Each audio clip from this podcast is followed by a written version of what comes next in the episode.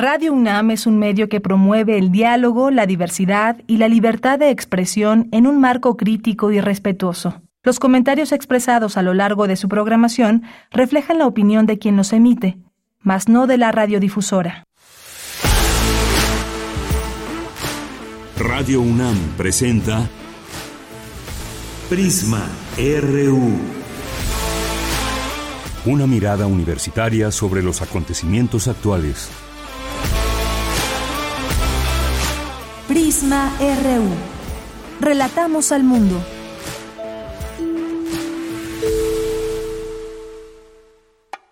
Bésame, bésame mucho, como si fuera esta noche la última.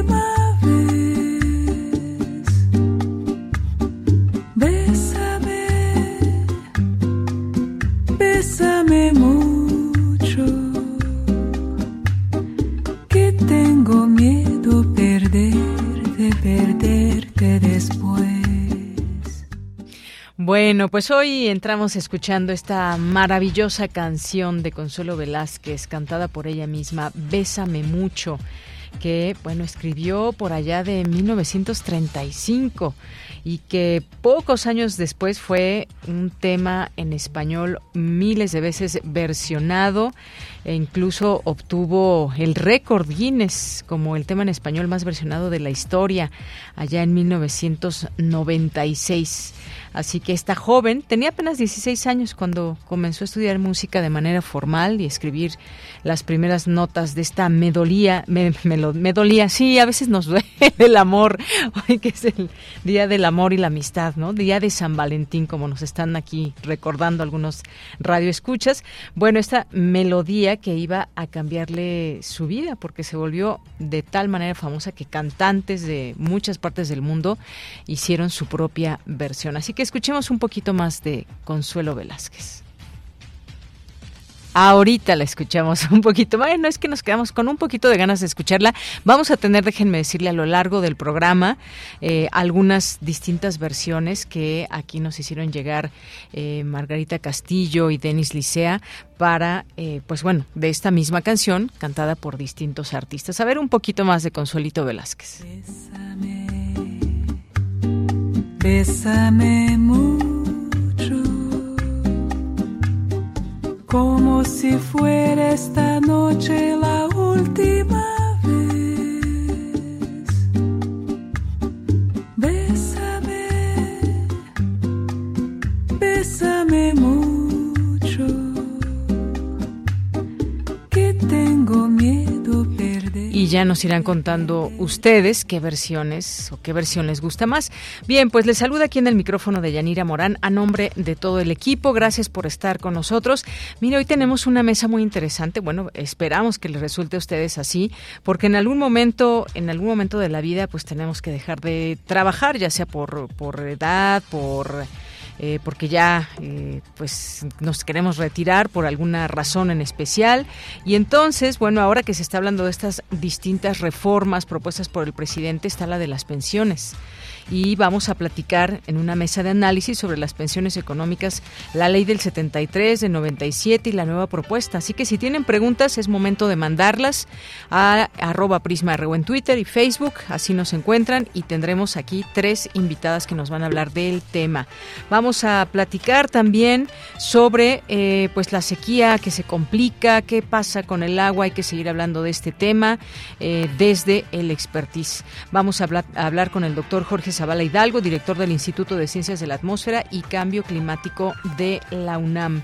Y también ya en nuestra segunda hora tendremos secciones, tendremos también estos microsismos. ¿Lo sintieron? Depende de dónde vivan en la Ciudad de México, pero Benito Juárez, Magdalena Contreras, Álvaro Obregón, Coyoacán, varias zonas se sintieron y en algunas muy, muy fuertes. Así que vamos a platicar con el doctor Raúl Valenzuela Wong sobre este tema eh, y vamos a tener también nuestras secciones de este día. Quédese con nosotros y desde aquí relatamos al mundo.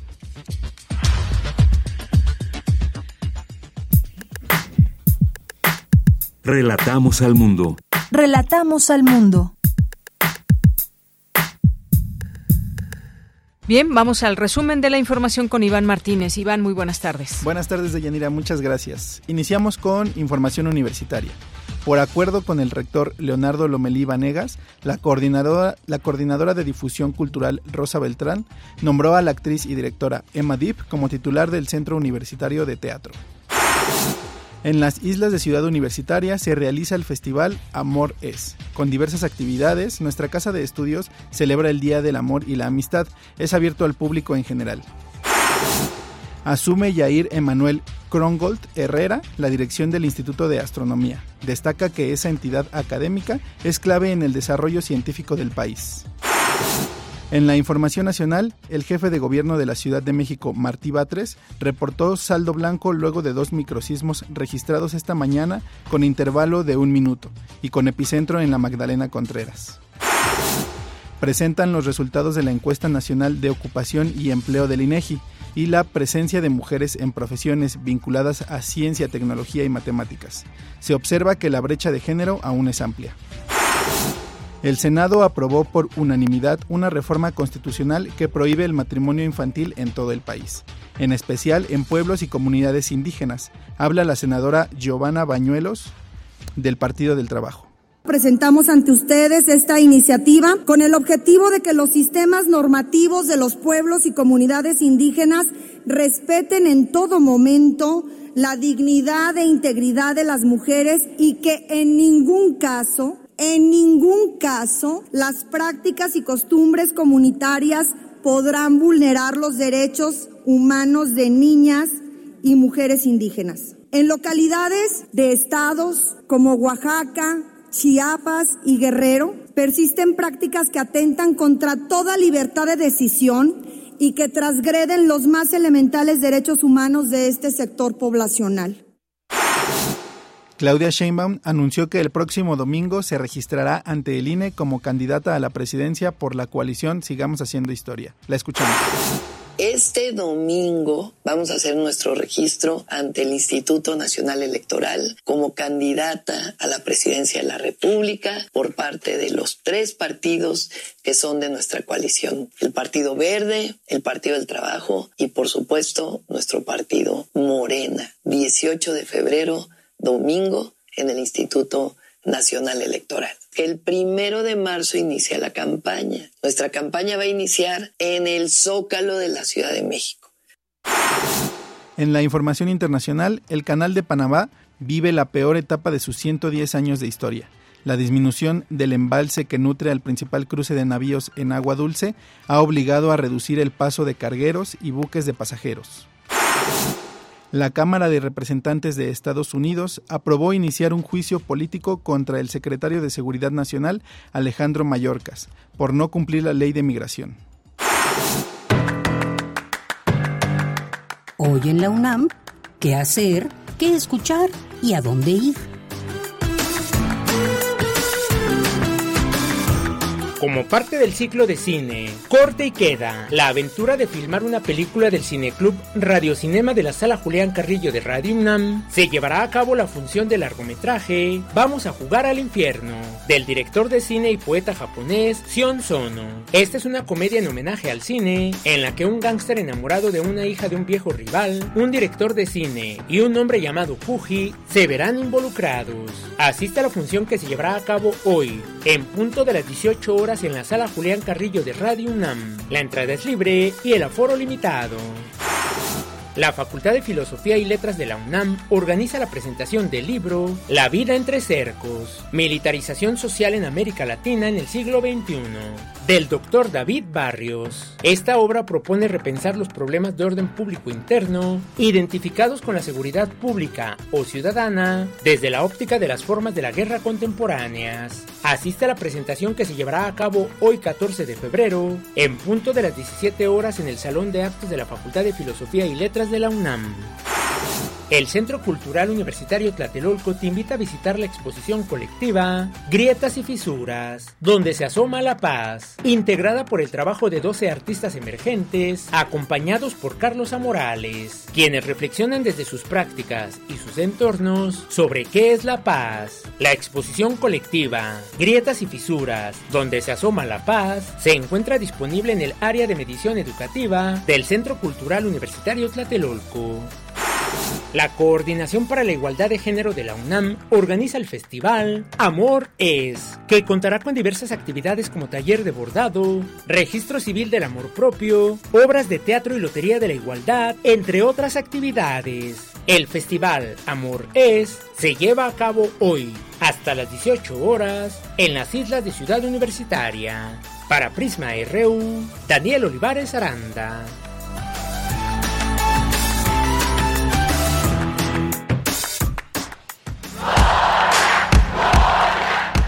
Campus RU.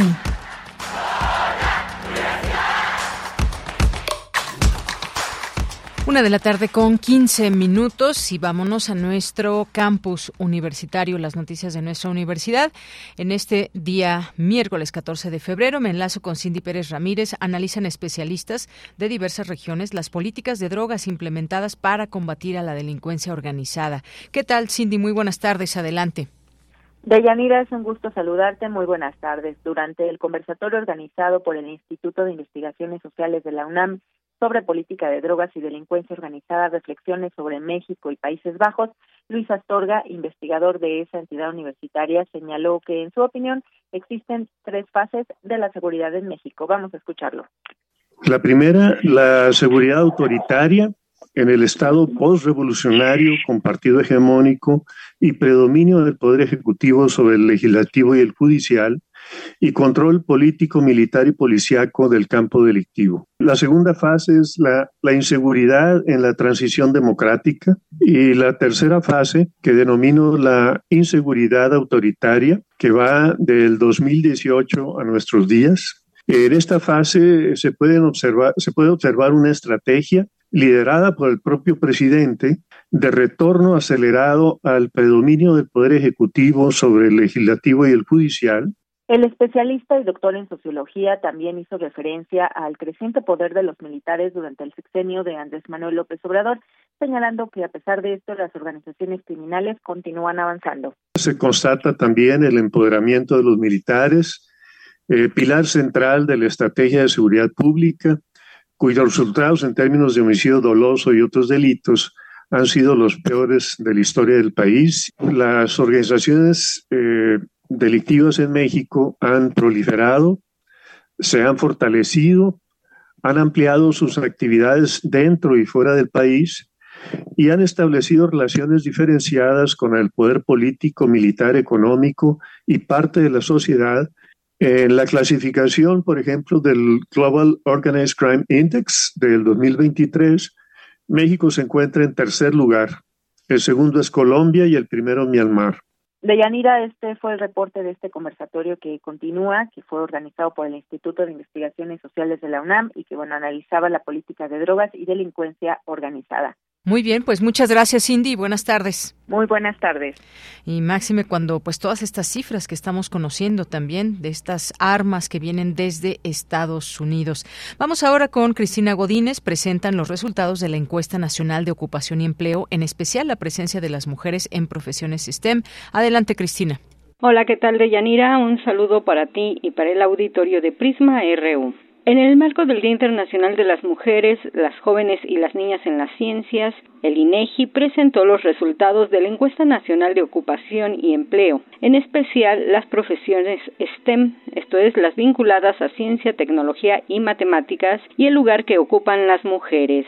Edgar Adrián Martínez Aro, del Instituto Nacional de Geografía y Estadística, presentó los resultados del cuestionario sociodemográfico sobre las carreras STEM correspondiente al tercer trimestre de 2023 y en especial los datos que tienen que ver con las mujeres. Las ciencias naturales siguen teniendo un punto muy importante para las mujeres. Las tecnologías de la información, como vemos, disminuyeron. La ingeniería, manufactura y construcción de un 21.4 aumentó a un 21.4, agronomía y veterinaria de 24.4 a 27.5 la participación de las mujeres y las ciencias de la salud se ha mantenido en un 70%.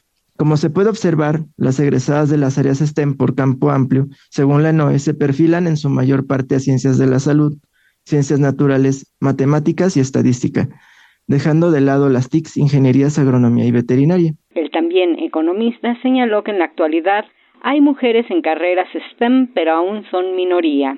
Como resultado, se observa que de cada siete egresadas de la universidad, solo una estudió una carrera relacionada con STEM y que en su mayoría se opta por estudiar carreras como educación, carreras sociales, dejando en abandono las STEM.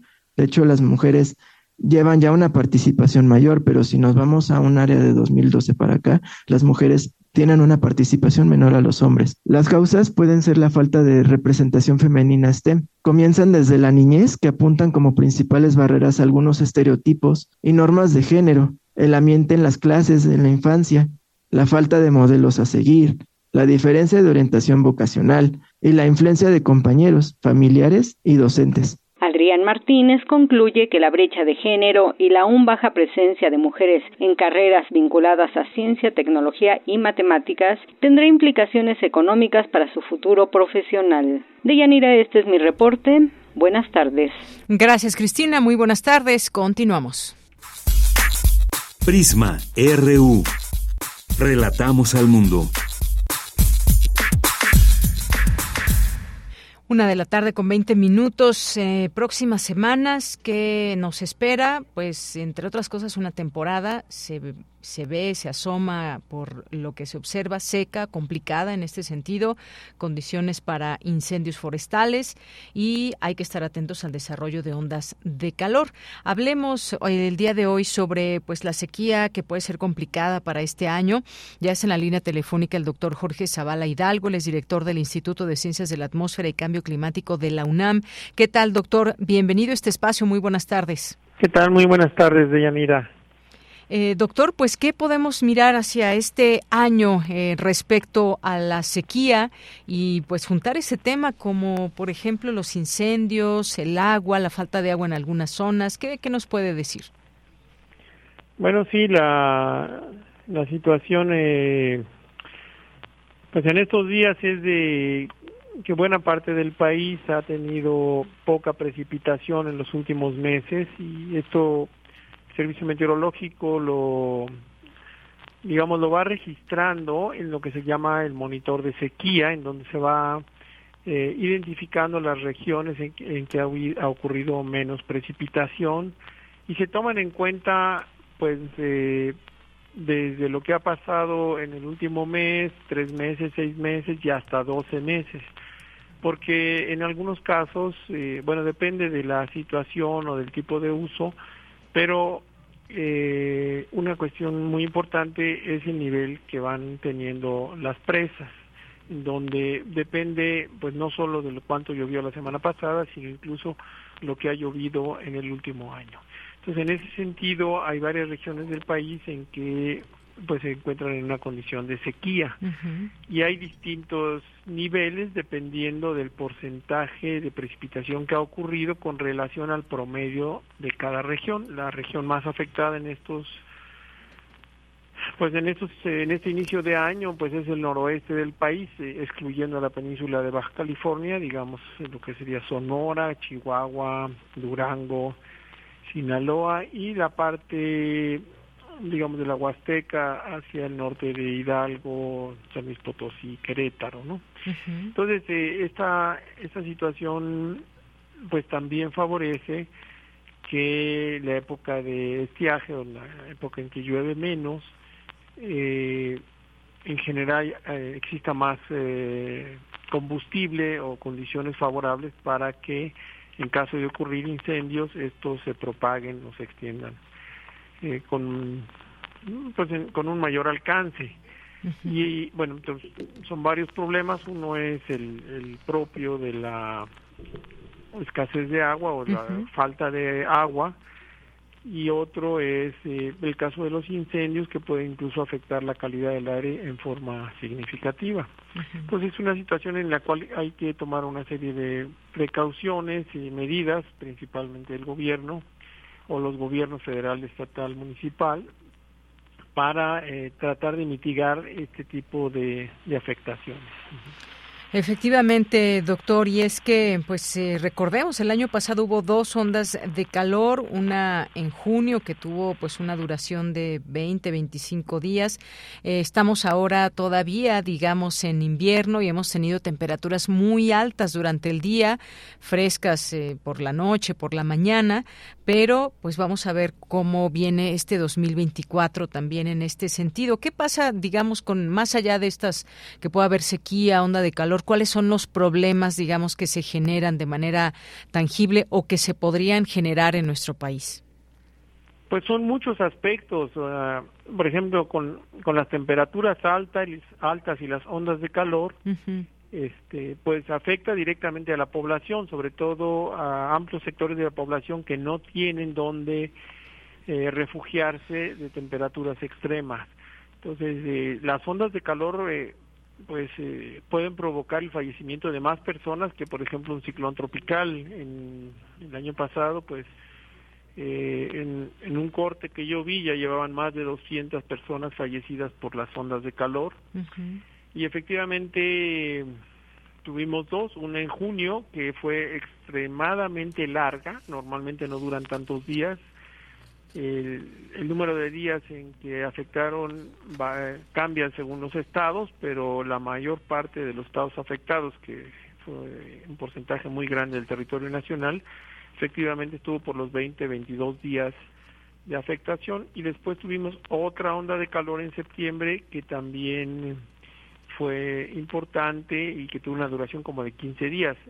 Lo grave es que, bueno, la onda de calor está asociada a un sistema meteorológico que también eh, disminuye la precipitación, o sea, son dos manifestaciones de, de estos sistemas meteorológicos que se quedan estacionarios o que casi no se mueven sobre el territorio nacional y provocan temperaturas muy altas.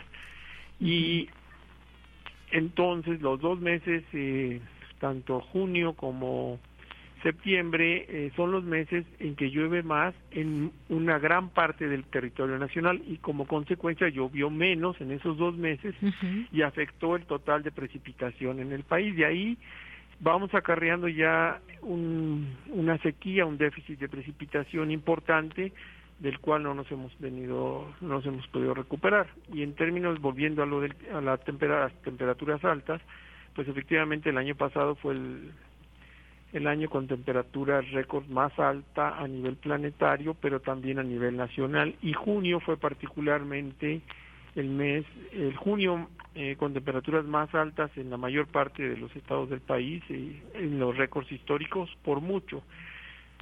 Entonces sí es una situación en que son varios factores de eh, que esta anomalía climática va provocando varios varios temas. Entonces hay un tema de salud eh, en términos de ondas de calor y de golpe de calor e incluso puede provocar fallecimiento.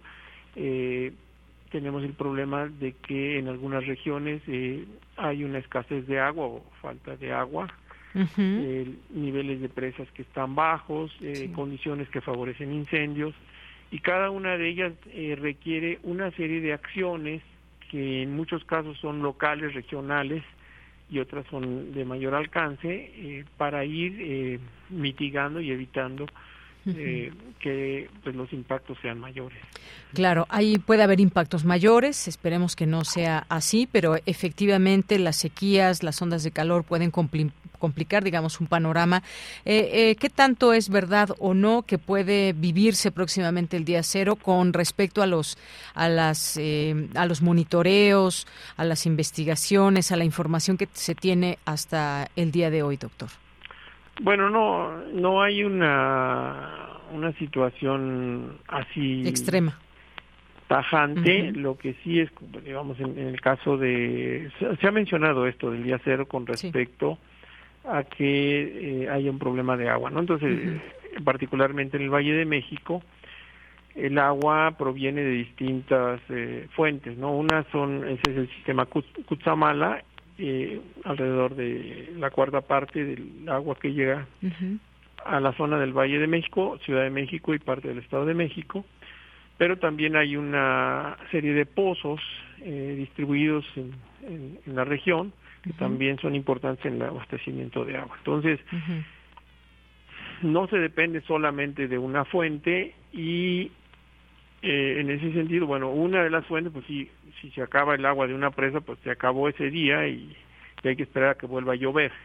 Y como estamos en época de estiaje, pues no se espera que llueva mucho, pero puede llover. ¿eh? De hecho, en, la zona esta de mayor afectación, Durango y digamos el noroeste, eh, yo creo que va a llover en estos días.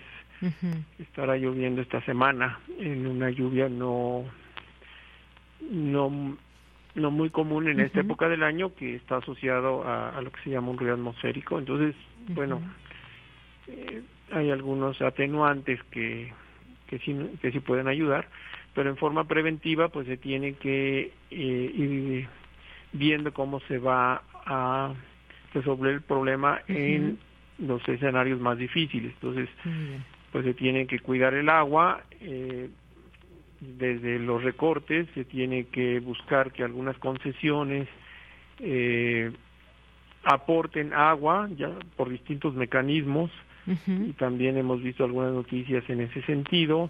Eh, se puede traer agua de algunas otras regiones que normalmente no se trae y sobre todo eh, bajar el consumo en lo posible los distintos usuarios, ¿no? Entonces y esperar eh, poco a poco a que se vaya desarrollando la temporada de lluvias y venga una recuperación, pero pues es un conjunto de medidas, no hay una, sino un conjunto de medidas que se tienen que ir tomando por los distintos sectores, ¿no? De, repito, gobierno federal, gobiernos estatales, eh, municipales o alcaldías y también los usuarios por sectores, ¿no? O sea, sí población desde luego, pero hay sectores industriales, agrícolas, etcétera, que también eh, son grandes consumidores de agua, ¿no? o tienen concesiones, que es muy importante. El, tema de las concesiones, que ahorita está en el centro de la discusión, eh, también es muy importante porque pues, algunos pozos están dedicados a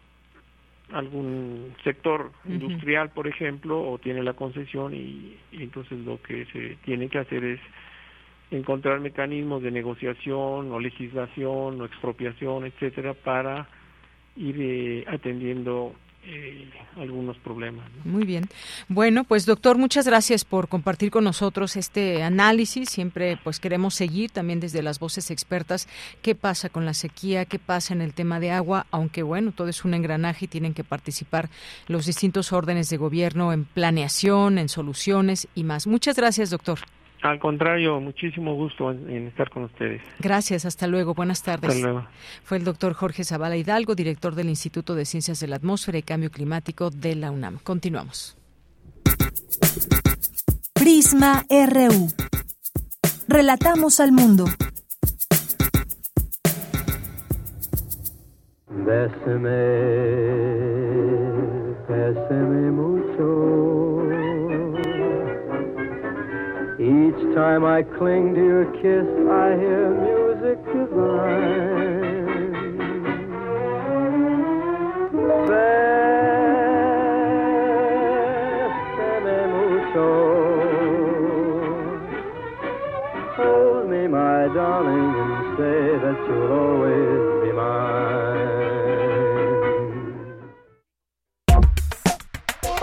Tu opinión es muy importante escríbenos al correo electrónico prisma.radiounam@gmail.com.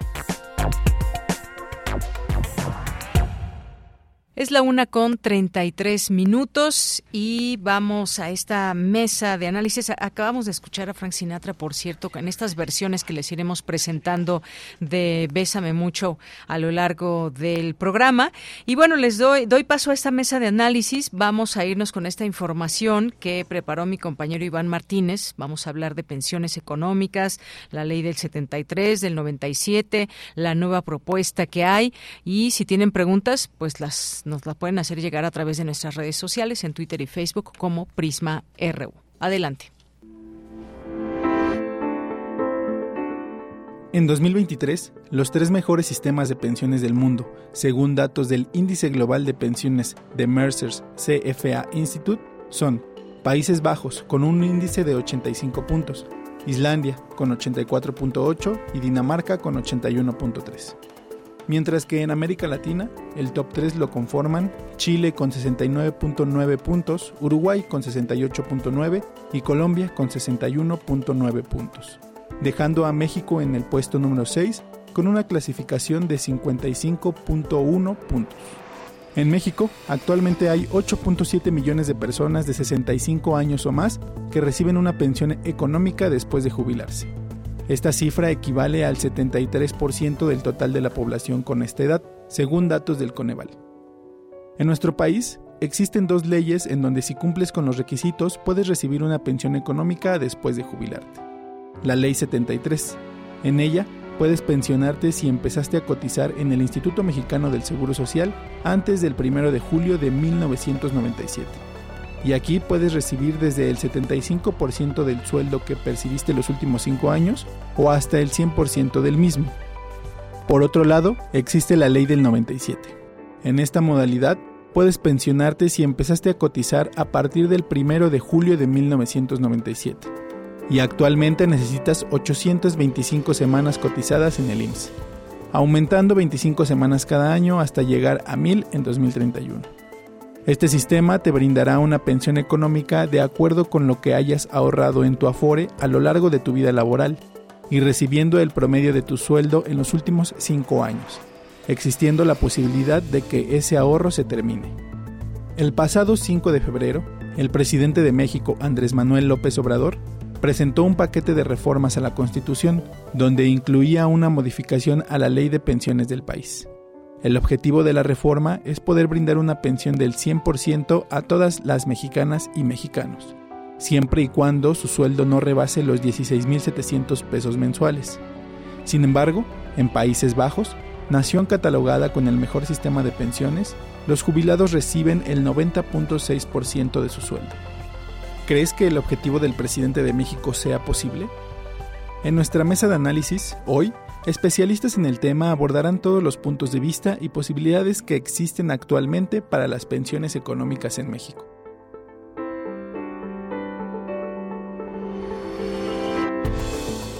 Bien, gracias a Iván Martínez y les presento a nuestras invitadas en este día. Está la doctora María Ascensión Morales Ramírez, licenciada en Derecho por la UNAM, maestra por la Facultad de Derecho y doctora por el Instituto de Investigaciones Jurídicas, ambos por la UNAM. Y bueno, ha realizado estudios de especialización judicial en el Instituto de Especialización del Poder Judicial de la Suprema Corte de Justicia de la Nación. Y bueno, voy a tratar de resumir sus, sus, eh, sus currículum porque están largos y el tiempo es corto. Muy, muchas gracias y bienvenidos Bienvenida, doctora María Ascensión. Muchas gracias. También está la doctora Berenice Patricia Ramírez López. Ella es licenciada en Sociología por la Facultad de Ciencias Políticas y Sociales de la UNAM, con especialidad en Planificación y Políticas Públicas de América Latina, doctora y maestra en Estudios Latinoamericanos por la UNAM y tiene líneas de investigación, desarrollo económico, sistema de pensiones, mercados laborales, entre otros. Bienvenida, doctora Berenice Patricia. Muchas gracias. está también la doctora Alejandra Macías Sánchez, licenciada en Economía por la Universidad de las Américas Campus Puebla, maestra en Economía y doctora en Políticas Públicas por el Tecnológico de Monterrey y experiencia en temas de evaluación, finanzas públicas, seguridad social y desarrollo, especialista en cambio demográfico y finanzas públicas. Bienvenida, doctora Alejandra. Muchas gracias, Ayala. Bueno, creo que estamos ante tres especialistas que nos pueden resolver dudas y sobre todo explicar qué es lo que está en juego. Ya escuchábamos en esta nota eh, qué es la ley del 73, la del 97 y tenemos ante nosotros una, una nueva propuesta. Eh, ¿De qué estamos hablando cuando nos referimos a las pensiones? Todo mundo se quisiera pensionar, digamos, con el 100% de su salario, lo más cercano a lo posible, pero hay quien ni siquiera todavía está ni en el ISTE o el IMSS, que son, digamos, las dos instituciones que proveen estos servicios a sus trabajadores. ¿Ante qué situación está México y qué tan viable es una, en este momento, una, una reforma que se haga a las pensiones? ¿Con quién empezamos? Doctora. Pues, Mira, primero quisiera señalar que de la cápsula que señalaron del monto, Eh, hay que hacer una división porque si nos referimos a pensiones contributivas, que se refieren a las que son resultado de que las personas estuvieron en el mercado laboral, solamente 25% de las mujeres de 65 años y más tienen una pensión de retiro derivada de sus contribuciones y el 43% de los hombres. Ha aumentado esta proporción por la pensión de bienestar. Eso es lo que lleva a un porcentaje mayor, pero la diferencia también tiene que ver con el monto que reciben. Eh, la, la, el, la ley del 73, la ley del 83 en el ISTE, que se quedaron después en décimo transitorio, tiene la ventaja de tener una pensión de beneficio definido. ¿Qué significa esto? Que los trabajadores saben el porcentaje que se van a llevar. Con cuentas individuales no se sabe y la tasa de reemplazo, que es lo que van a recibir como pensión, es muy baja. Está entre 23 y 40% de, lo, de su sueldo base de cotización. Quiero hacer también esta otra precisión. Cuando se habla el 100% de lo que percibieron, se está refiriendo con lo que están aportando, con el sueldo o con el salario base de cotización. ¿Por qué se pone como tope 16.700 pesos, eh, pesos? Porque el 80% de los trabajadores adscritos al IMSS es el monto sobre el que cotizan. Entonces, hay que mirar que nuestros salarios son muy bajos y por eso es es viable porque van a ser muy poquitos los que logren estos 16.700. Los demás están cotizando sobre 6, 7 mil, 8 mil pesos y la ventaja es que obtengan esos 8 mil pesos y no los mil o dos mil pesos. Con esto me quedo para darle oportunidad a mis compañeras y después quiero seguir abonando otras cosas. Claro que sí, doctora. Muchas gracias. Y bueno, vamos, vamos con la doctora Berenice. No, yo soy eh, Berenice. La doctora María Ascensión con este tema justamente creo que los eh, quienes están viendo hacia un futuro quisieran saber qué es lo que conviene más, ¿no? Bueno, dependiendo en la ley en que estén inscritos, pero qué viene, dicen de pronto, a ver esta propuesta del presidente en qué me va a beneficiar, hay que discutirla, es viable, no es viable, ¿qué nos puede decir, doctor? Igual que Berenice, haría también unas acotaciones cuando ustedes le pusieron el título pensiones económicas, se, se trata de las pensiones donde únicamente las personas trabajadoras cotizan. Entonces se, refiere a los cotizantes del Seguro Social o de la ley del ISTE. Eh, la propuesta es diferente a lo que anunció el Ejecutivo en enero y a lo que realmente está plasmado. Entonces, ¿a qué se refiere? ¿A quiénes van a beneficiar? Efectivamente, si uno hace uno un simple cálculo aritmético, vamos a encontrar que el monto de 16.768 que propone el Ejecutivo para que las pensiones, para que las personas tengan cuando menos eso, estamos hablando aproximadamente de dos salarios mínimos, ¿sí? Si nos vamos a la UMA, es aproximadamente cinco UMAS. Ahorita vamos a hablar de la UMA. Entonces, eh, el presidente dijo que todos se iban a pensionar con el 100%. Eso no es posible ni tampoco está reflejado en la iniciativa. ¿Quiénes se pueden beneficiar de esta iniciativa? Únicamente los que estén cotizando al Seguro Social y en el caso del ISTE hasta el tope de dos salarios mínimos. Entonces, ¿qué significa? No es para todos y en ese caso sí sería el 100% porque están cotizando con ah, la aclaración que ya se hizo, están cotizando, se llevarían el 100%, pero de su salario base de cotización, del salario con el que están cotizando. ¿Sería viable? El problema aquí es también la cuestión, nada más así simple, este, podemos decir sí, pero juega otro factor que yo creo que ahorita se va a comentar, el factor del costo fiscal. Y entonces es ahí donde vamos a ver la posibilidad. Eh, entonces, eh, que, sí quede claro que no es para todos. El segundo elemento es que es para los trabajadores que lleguen a los 65 años y tenemos pensionados en la ley, en ambas leyes, que a los 60 años tienen la posibilidad de pensionarse, pero porque ya no tienen trabajo, que es la pensión de cesantía. Y el tercer elemento que tiene que entender la gente, que esta propuesta es única y exclusivamente hacia futuro. Es decir, si se llegara a aprobar esta iniciativa, únicamente les va a aplicar a los que se pensionen, vamos a suponer que fue en este año, a partir del 2024 hacia adelante. Y tenemos un problema. Hubo una reforma en diciembre del, 2020 y entonces ahí, ¿qué va a pasar? Porque aplica hacia adelante. Entonces van a beneficiar algunos que son los menos con este con este monto, pero las pensiones de la reforma del 2020 andan entre cuatro mil y cinco mil pesos el promedio. Y a esos no se refiere la, la iniciativa. Entonces vamos, seguimos en nuestro país se sigue incrementando lo que más es ocurrido la desigualdad porque tenemos a los del régimen eh, transitorio de la ley del 73 tenemos a los de la reforma del 2020 y vamos a tener a otros. Y van a, vamos a ver que el monto con el que se van a beneficiar son totalmente diferentes creo que le dejaría hasta ahí. Muy bien, pues qué, bueno que estamos entendiendo de manera clara qué es lo que está en juego.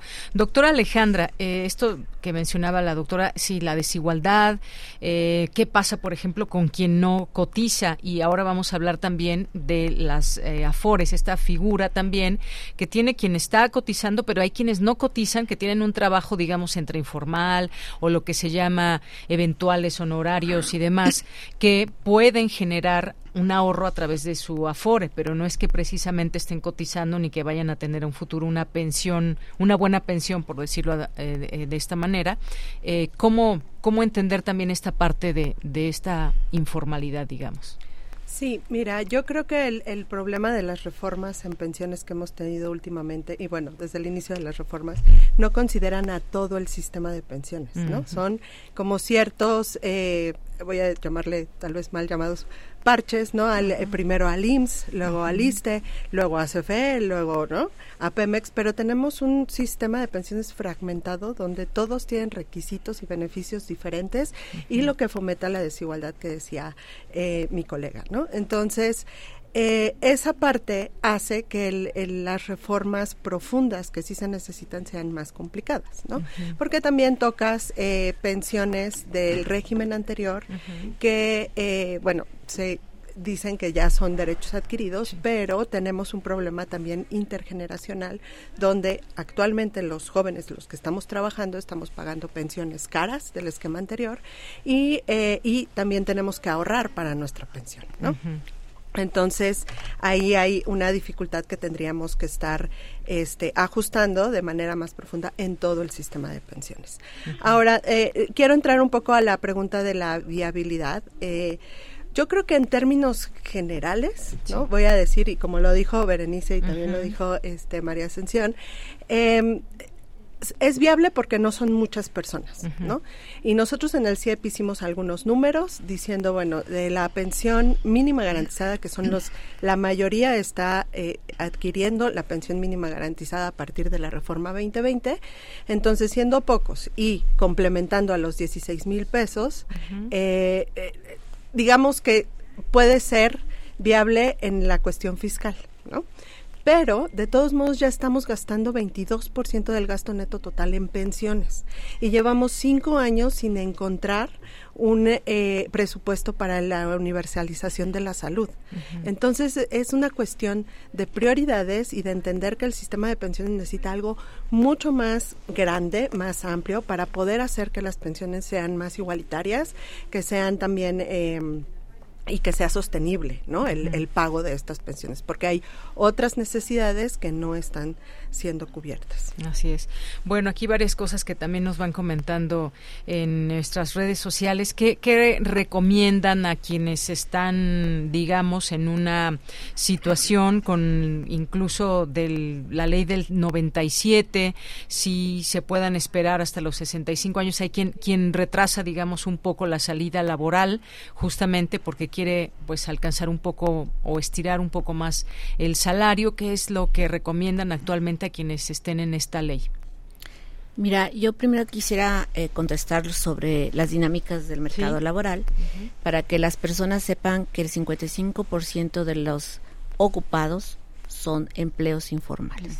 Solamente el 45%, alrededor de 26 millones de trabajadores, son los que están aportando a la seguridad social por medio del IMSISTE o cualquier otra institución que tienen una certeza laboral, digamos. Que tienen la certeza, sí se mantienen trabajando, sí cubren los requisitos, sí a los 65 años siguen con trabajo. Porque si a los 60 años tienen esa posibilidad de tener al menos una pensión, va a ser de cesantía en edad avanzada. Yo creo que lo que no se ha discutido a fondo es el fracaso del modelo de capitalización individual de administración privada. Es un modelo que no está acorde a la realidad de la dinámica laboral y salarial del país. Y lo que oímos es métele más a tu cuenta, ahorra más, sé más responsable, ahorra más. Y aquí un mensaje para todos los que nos están escuchando. Ahorrar más en tu cuenta no significa acumular más semanas de cotización. Puede que haya una persona que no ya no tenga esa contratación laboral y le va a seguir ahorrando. Al final va a tener una, un ahorro mayor y se lo van a dar en una sola exhibición, pero eso no va a significar que va a tener una cuenta. Entonces, casi todo mundo va transitando hacia solamente obtener la pensión de bienestar, que ha sido un elemento importante en este gobierno porque permitió que las personas de 65 y más años no cayeran en pobreza. Y eso lo demuestra la ENIC de 2020, la ENIC de 2022 y la dinámica que tiene el mercado interno y que le, ha le ha permitido crecimiento al país en los últimos años. Ahí está y está bien. ¿Qué elementos importantes tiene este, esta eh, eh, iniciativa? Que se habla ya de un fondo de la pensión de bienestar, pero para ese fondo requiere que se aprueben el resto de las reformas y que la Suprema Corte de Justicia no eche para atrás muchas de las que ya se aprobaron y algunas de ellas ya están amparadas. ¿Por qué? Porque se va a recurrir a recursos de los fideicomisos, se va a recurrir a algunos organismos autónomos, se va a recurrir a un porcentaje de lo que ya está administrando Fuerzas Armadas que eso es muy importante porque esa es la manera en que se financia un sistema de pensiones, a partir de cómo en el mercado laboral hay más personas asalariadas que otros ingresos del sector público pueden eh, eh, crear ese fondo. Esa parte es interesante, pero otra vuelta se le está eh, eh, solamente corrigiendo el error a un, a un, a un elemento. Y un dato para que vean el fracaso de la capitalización individual, a pesar de la reforma de 2020 que disminuyó las semanas de cotización a 750, solamente 62 trabajadores pudieron eh, lograr una renta vitalicia. El resto eh, 60 mil solamente lograron la pensión mínima garantizada en un rango de 2.800 a 8 mil pesos, ¿no? Y que la media está en 4 mil, 5 mil pesos. Entonces, realmente no está resuelto el problema. ¿Por qué seguir eh, permitiendo que el sector privado siga le jugando al ahorro financiero y no a la capitalización de las pensiones y de un mejor bienestar para los que van llegando al final de su día laboral? Esa discusión no se ha querido dar a fondo se ha cuidado las formas, pero creo que como mexicanos tenemos que dar a fondo esa discusión. Muy bien, muchas gracias, doctora Berenice. Doctora eh, María Ascensión, que pues cómo ver todo esta, esta, porque hay una problemática de por medio, podríamos eh, decirlo de esta manera, cómo identificar o cómo mirar hacia este futuro, qué tendría que hacer quien nos está escuchando, bueno, primero enterarse de cómo están sus números y también pues desde el gobierno quizás atender también muchas voces especialistas, porque puede haber propuestas que puedan tener una un fin bueno, pero ¿qué es lo que se puede hacer? ¿no? Ok. Efectivamente, eh, vamos a, imaginar, y hemos comentado aquí, que sí es viable, pero es un puntito, es un puntito dentro de toda la problemática pensionaria. Y además no va acompañada con algo que se ha eh, dicho aquí, no, va acompañada con una eh, iniciativa, con un planteamiento de generar empleo, empleo formal, empleo productivo.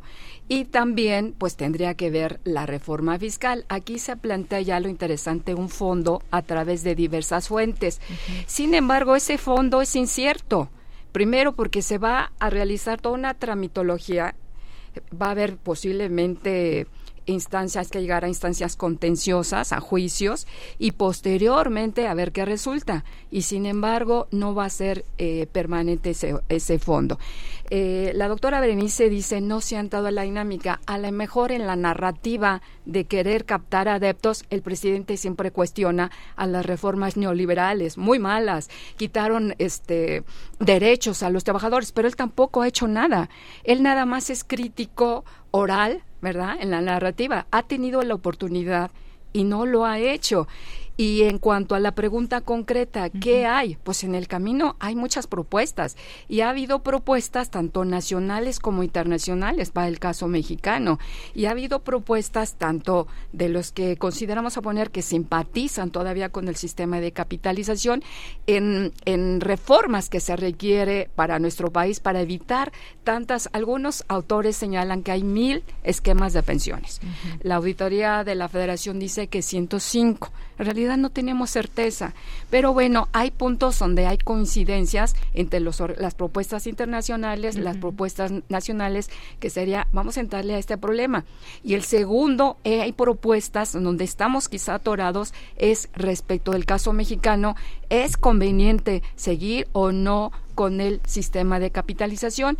Obviamente vamos a ver que la CONSAR, Mafore y las instancias privadas pues van a querer y que siga eso. ¿Por qué? Porque los beneficiados siguen siendo ellos.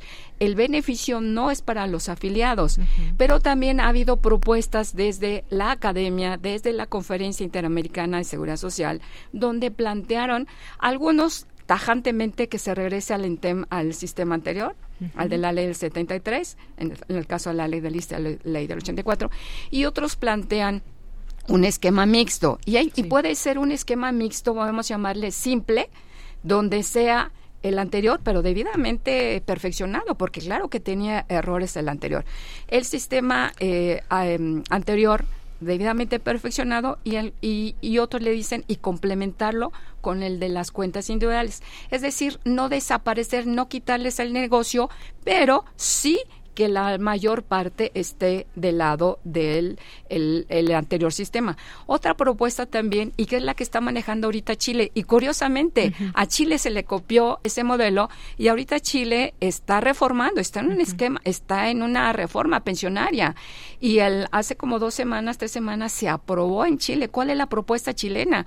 Un sistema mixto o el esquema donde se, se cotiza contributivo. ¿Qué quiere decir? Bueno, que van a estar los dos sistemas temas, pero eh, va a ser obligatorio para los eh, asegurados a cotizar. Entonces, lo que quiero concluir es propuestas ha habido. Y hay bastantes propuestas que pueden todavía discutirse. Hay propuestas interesantes, como el de la Conferencia Interamericana, pero lo que no ha habido es la decisión política. Ahí es donde estamos atorados. Entonces, no, lo que quiero decirle al, público es de, ay, no más vienen a criticar y no ha habido nada. Hay mucho trabajo, hay mucho de dónde, de dónde aportar, de dónde extraer lo que podría ser la propuesta ideal, tanto para la ley del Seguro Social, que empezar con las leyes federales y después ir abordando toda la problemática financiera, que es bastante que bueno, entonces esa puede ser una buena noticia. Hay que ver otras posibilidades. Sí se podría plantear, digamos, un cambio en este en este sentido. Eh, ¿Qué nos dice sobre todo esto, doctora Alejandra? Eh, ¿Con qué nos quedamos, digamos, para ir ya cerrando esta mesa?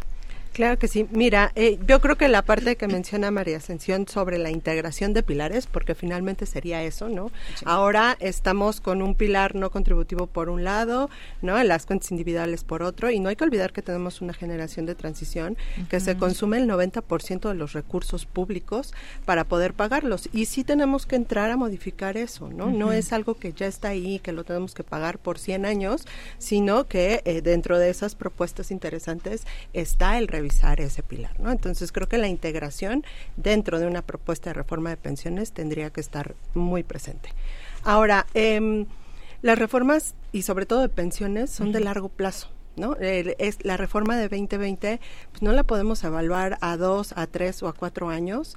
Eh, creo que la viabilidad de la iniciativa que está ahorita también es a corto plazo. Eh, porque puede explotar en algún momento, ¿no? Ahorita se están pensionando pocas personas, pero pues todos se supone que vamos a transitar a ese esquema si no pasa, ¿no? Si no hay cambios antes.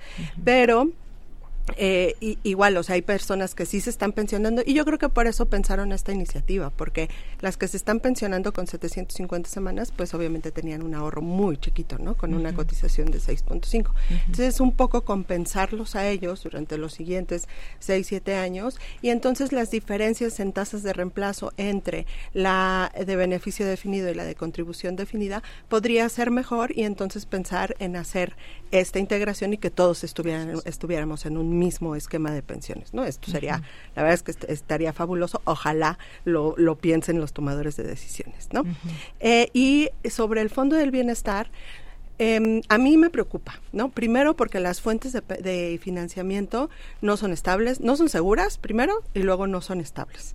Eh, son de una sola vez y el pago de pensiones, pues es cada año y va a ir creciendo. Eh, y el otro que me preocupa es la opacidad y, el, y la rendición de cuentas, ¿no? Se supone que eliminamos un montón de fideicomisos por esa razón y ahora vamos a crear otros y no, no sabemos ni quién lo va a administrar ni cuáles son las reglas, ¿sale?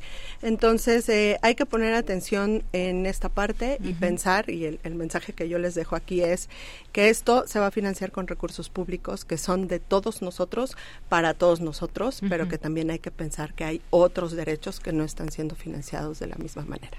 Pues muchas gracias a las tres. Creo que nos dejan, nos dejan en la, en la cabeza estas posibilidades que puede haber, entender a qué nos referimos con todas estas leyes y qué es lo que, lo que puede venir, qué es lo que está planteando el presidente y que pues se podría hacer o generar más acciones más allá quizás de, eh, de esto que puede ser una propuesta, pero que tenemos que entrarle de lleno a cómo, cómo se va a hacer. Si sobre todo miramos, y como ustedes nos dicen, esto de las pensiones es mirar al futuro, ¿no? Y de dónde van a salir todos estos recursos, quiénes se pueden beneficiar, quiénes no, cómo apostarle la formalidad y demás. Pues yo sé que nos queda muchas cosas por discutir, pero el tiempo se nos ha acabado. Les quiero agradecer mucho. Doctora María Ascensión Morales Ramírez, gracias. Doctora Berenice Patricia Ramírez López, gracias por venir. Y doctora Alejandra Macías Sánchez, muchas gracias. Gracias y un gusto compartir con puras mujeres. Y vaya especialistas que tuvimos el día de hoy que realmente conocen a profundidad de este tema. Las dos de la tarde en punto vamos a hacer un corte, regresamos a la segunda hora de Prisma RU. Porque tu opinión es importante, escríbenos al correo electrónico prisma.radiounam@gmail.com.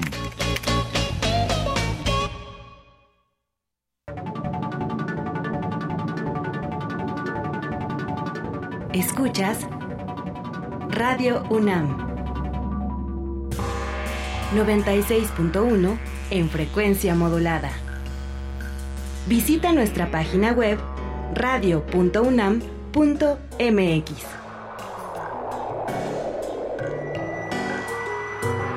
Radio UNAM, experiencia sonora. ¡Arráncate México!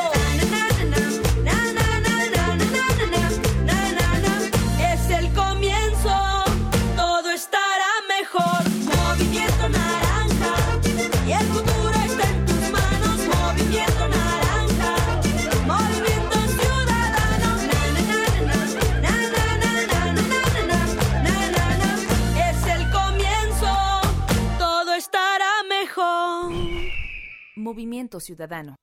Hay veces que vale la pena recordar el pasado, mirar tu hogar y pensar en el partido que te apoyó para tener tu casa propia, observar a tus hijos graduarse, gracias a que tuvieron una educación gratuita, y reflexionar que México vivió mejores épocas, aun cuando algunos decían que estábamos mal. Hoy vale la pena mirar al pasado para recordar que el PRI sí te apoya. PRI Hoy sabemos que nuestra salud es primordial. En Hipócrates 2.0 abordamos temas sobre medicina e investigación para tomar mejores decisiones y mantenernos en equilibrio con nuestro cuerpo y nuestras emociones. Escúchanos todos los martes a las 18 horas por el 96.1 de FM. Hipócrates 2.0 en Radio UNAM. Experiencia sonora.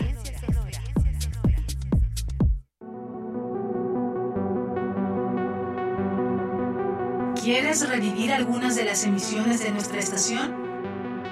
Consulta el podcast de Radio UNAM en www.radio.unam.mx. Entre todos, redescubrimos todo. Radio UNAM, experiencia sonora.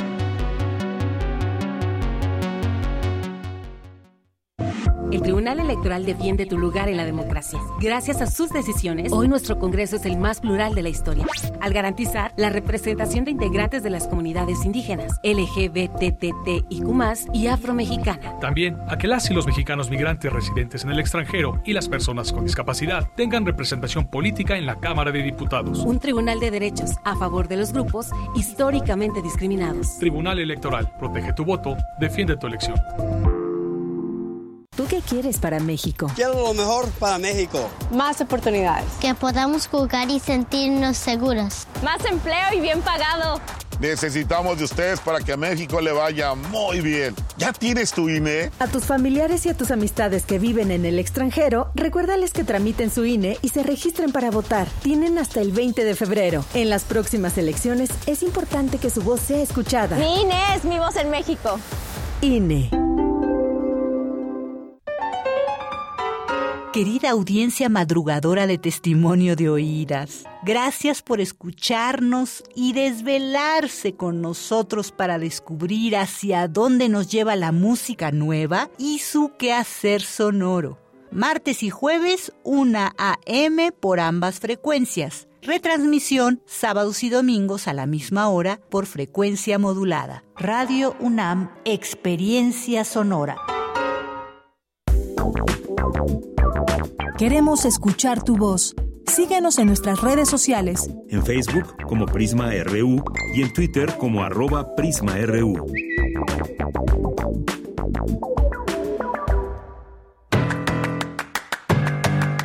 Mañana en la UNAM, ¿qué hacer? ¿Qué escuchar? ¿Y a dónde ir?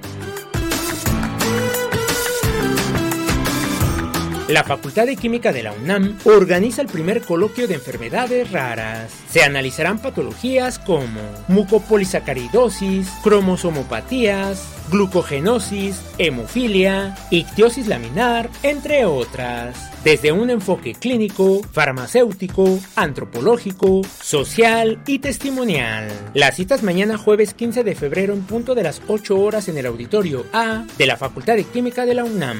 O sigue la transmisión en vivo a través de sus redes sociales.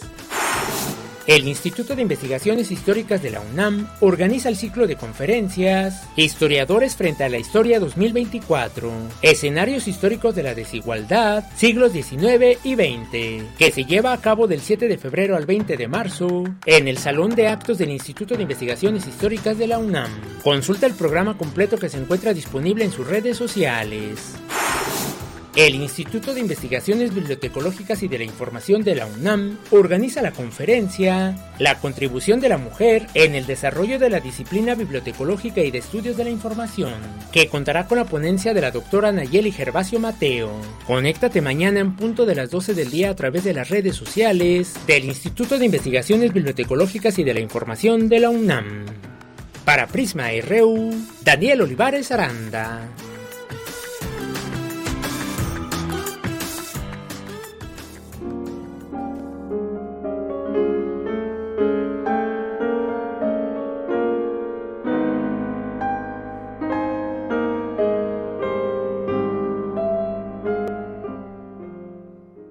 Queridos amigos de Prisma RU, muchas gracias por recibirnos aquí una vez más. Soy la directora del Festival Internacional Divertimento, la maestra Monique Rassetti. Eh, Traemos los clásicos para todos, al público en general y queremos invitarlos en especial a ustedes. Todos los conciertos de esta temporada, la decimoctava temporada, van a ser libres, como siempre, de entrada libre, gratuitos.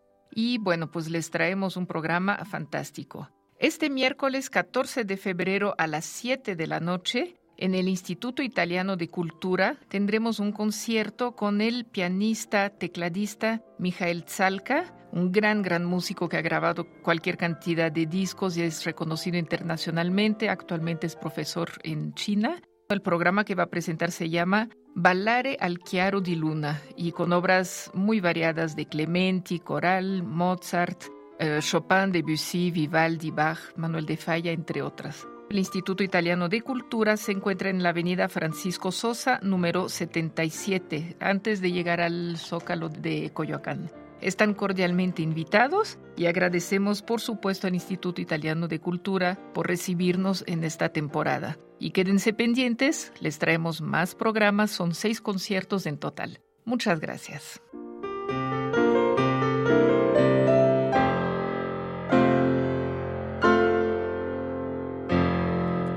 Estamos de regreso. Muchas gracias, muchas gracias por estar aquí en Prisma RU. Gracias por sus comentarios que nos están llegando bastantes y siempre eso nos llena pues de mucha alegría en este día de San Valentín que nos lo han hecho presente aquí también en nuestras redes sociales. Gracias por sus participaciones y comentarios. Y Mario Navarrete por aquí nos dice, se requiere con ejemplos que pueden ser los de los mismos radioescuchas. En el sector eléctrico estamos muchos en esos casos. La información no fluye de manera correcta, te quieren dar información y al mismo tiempo cambiarte de afore. Para mi caso es ya indispensable. Muchas gracias, Mario. Pues sí, eh, justamente lo que tratamos en estas mesas es que puedan ser útiles, que abran, que les abran quizás preguntas y dudas que, tengan y que se puedan ir eh, planteando en, pues con quien lo tengan que plantear en su trabajo, eh, acudir a expertos que puedan aconsejar lo mejor que se puede hacer de de cara al futuro. Gracias, Mario, por compartirnos también este mensaje. Paloma Guzmán también, muchas gracias. Jorge Morán Guzmán dice, propongo una mesa sobre las pensiones en México con ejemplos detallados que aclaren más la información. Bueno, ojalá que eh, más adelante seguramente tendremos oportunidad. Y algo que ya con, eh, comentábamos tras bambalinas con las doctoras era, a ver, espérate, pero no hemos hablado de eso y que nos lleva a otro tema, ¿eh? que es todos los morosos que no pagan sus impuestos y que por ahí tenemos un boquete tremendo en este país. Y que cuando llegas con un empresario que gana mucho y llega Hacienda y le dice tienes que pagar porque has tenido todas estas ganancias los, y los impuestos son los impuestos, se pagan aquí en China, donde sea, y te dicen pues no, no voy a pagar, eh, al contrario, creo que me están estafando y simplemente se hacen como que les hablan por otro lado y no hacen caso, no pagan sus impuestos. Algo increíble en que en México los que más tienen, muchos, no digo que todos, muchos no pagan sus impuestos. Creen que todo el dinero es ganancia y los impuestos pues ahí se quedan. Imagínense quienes tienen salarios de muy bajos, pagan impuestos. ¿Por qué no los va a pagar alguien que tiene muchas ganancias? En fin, eh, gracias Jorge. ¿Quién más está por aquí? Rosario Durán dice, me liquidaron tres años antes de mi edad de pensión y entré al plan 40. También nos dice, soy de las afortunadas que se pensionó con la ley del 73. Les comparto, les comparo eh, esto que salió, les comparto esto que salió hoy en El Economista, el ABC de las reformas de AMLO que plantea la iniciativa de pensiones. Muchas gracias, Rosario. Gracias, Jorge Fran. Nos dice la deforestación mundial está provocando una gran sequía en todo el mundo, por lo que es urgente el repoblar millones de árboles en todos los rincones del planeta. Si no, las consecuencias a futuro serán graves, desaparición de playas, enfermedades y hasta una guerra mundial. Lorenzo Sánchez también, muchas gracias. Eh, Jorge, nunca es tarde para felicitar, como el día de ayer en el Día Mundial de la Radio, a la mejor estación radiofónica de México como Radio UNAM y su mejor programa noticioso Prisma RU, y todo el equipo de profesionales que día a día nos regalan un programa de primera calidad. Gracias, Jorge. David Castillo Pérez, muchas gracias. Muy buenas tardes también. Jorge Morán Guzmán propongo una mesa de la sequía en México y en el mundo, pues llegaremos a guerras por el agua. Eh, gracias, José Luis León. Una versión metalera de Bésame mucho para que huyan las tías panistas fans de Luis Miguel. Bueno, ahorita la escuchamos a ver cuál es José Luis León. Muchas gracias. Jorge Morán Guzmán, creo que eh, esta encuesta no está completa. Propongo una mesa sobre la legalización de las drogas. José Luis, obvio de Bésame mucho, me gusta la versión de los Beatles, la de Zoé y la de Inspector, pero habrá más versiones ponquetas y metaleras como la de los esqueleteros o la de Darqueta de Duan Mari. Vamos a vamos a buscarlas. Sería bueno escucharlas. Si no, y nos da, no nos va a dar tiempo de todas, pero irlas irlas aquí trayendo en el programa poco a poco. Gracias, José Luis León. Eh, también nos dice aquí Jorge, excelente día de San Valentín a todo el equipo. Gracias para ti también. Eh, ¿Quién más nos escribe por aquí? Muchas gracias a eh, bueno Mario ya lo mencionábamos, por supuesto que está por aquí. A Pati León dice el ponente habla de seguridad y control policiaco de delincuencia de la transición democrática cuando el responsable de la seguridad de esos tiempos está preso en Estados Unidos por narcotráfico. Y bueno, pues gracias a todos ustedes que nos están escuchando. Rosario Durán, feliz día de San Valentín para ti también. Jacqueline Díaz, eh, Carmen Valencia, Mr. Chazán, Mayre Lizondo por aquí.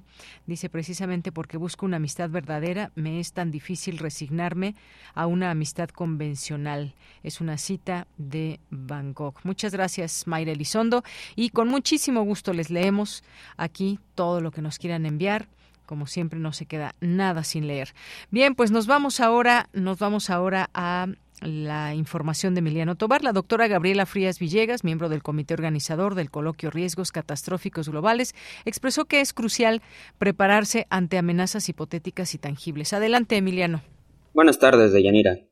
El futuro de nuestra civilización depende de cómo nos preparemos para tener soluciones en caso de catástrofes globales. Así lo expresaron expertos en el coloquio Riesgos Catastróficos Globales. La doctora Sandra Malagón hizo notar que la ciencia es un derecho humano ya que todos tenemos derecho a acceder a información precisa y confiable sobre los riesgos que enfrentamos como sociedad. Juan García Martínez, coordinador del Observatorio de Riesgos Catastróficos Globales, explicó que existen dos categorías de contingencias, las naturales y las tecnológicas. Mencionó también la preocupación de expertos en el tema sobre posibles riesgos emergentes. Tenemos otros dos riesgos eh, derivados de las tecnologías emergentes, que son aquellos que son los que mayor incertidumbre tienen respecto a su gravedad, pero que son los que más preocupan a los expertos y estudiosos de este campo, que son la biotecnología, tecnologías emergentes y biotecnología, debido al incremento de riesgo que provoca en cuanto a la facilidad y al potencial de que se desarrollen, ya sea por accidente o por, em, o por malicia, em, virus con mucha capacidad de transmisión y con mucha capacidad de mortalidad.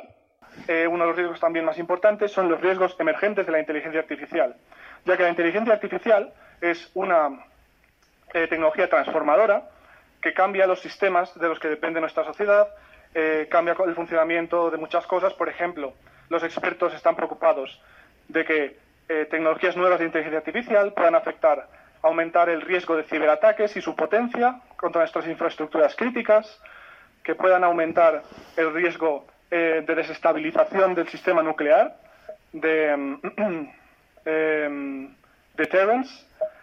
o bien que puedan afectar también a el desarrollo, a facilitar más el desarrollo de eh, virus más, más potentes como lo que hablábamos hace un momento. Convivimos con este tipo de retos a diario, pero las consecuencias podrían vivir las futuras generaciones también. El coordinador del observatorio en este ramo definió este fenómeno riesgo existencial. En global tenemos también lo que se conoce como el riesgo existencial, que es el riesgo de que una catástrofe afecte no solo a una generación humana, sino que sea transgeneracional, afectando a toda la humanidad y generaciones futuras. Eh, por ejemplo, eh, un riesgo o un colapso de la civilización irrecuperable. O el otro riesgo que además es un subconjunto de los riesgos existenciales, que es el riesgo de extinción de la especie humana por lo que estudiar los riesgos globales es para muchos especialistas una actividad prioritaria, no solamente para evitar daños actuales, sino también futuros. Hasta aquí mi información. Buenas tardes, Deyanira. Gracias, Emiliano Tobar. Y nos vamos ahora a la sección de sustenta. Instala la Facultad de Química Humedal Artificial, que servirá como aula viva y donde la comunidad universitaria aprenderá sobre ecotecnología. Y en esa primera entrega, Daniel Olivares nos da los detalles sobre dicho proyecto.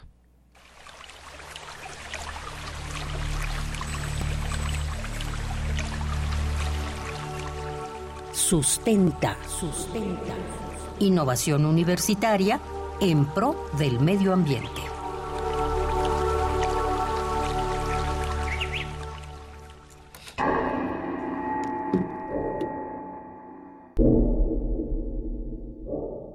El Sistema Meteorológico Nacional y la Comisión Nacional del Agua publicaron el pasado 5 de febrero en su portal de Internet un mapa de la sequía en México que indica que para el año 2024 más de 50% de los municipios no tendrán agua. Soy Daniel Olivares Aranda y les doy la más cordial bienvenida a Sustenta.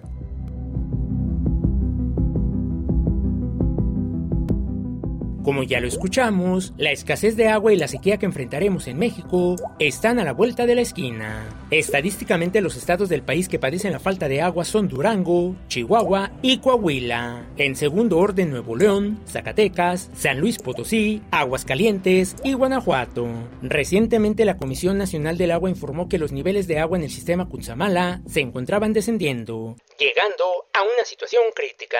Esto generó alerta entre la población, pues el Cutzamala abastece del vital líquido a la Ciudad de México y algunos municipios del Estado de México. Sin embargo, estas no son las únicas demarcaciones que corren el riesgo de quedarse sin este servicio básico.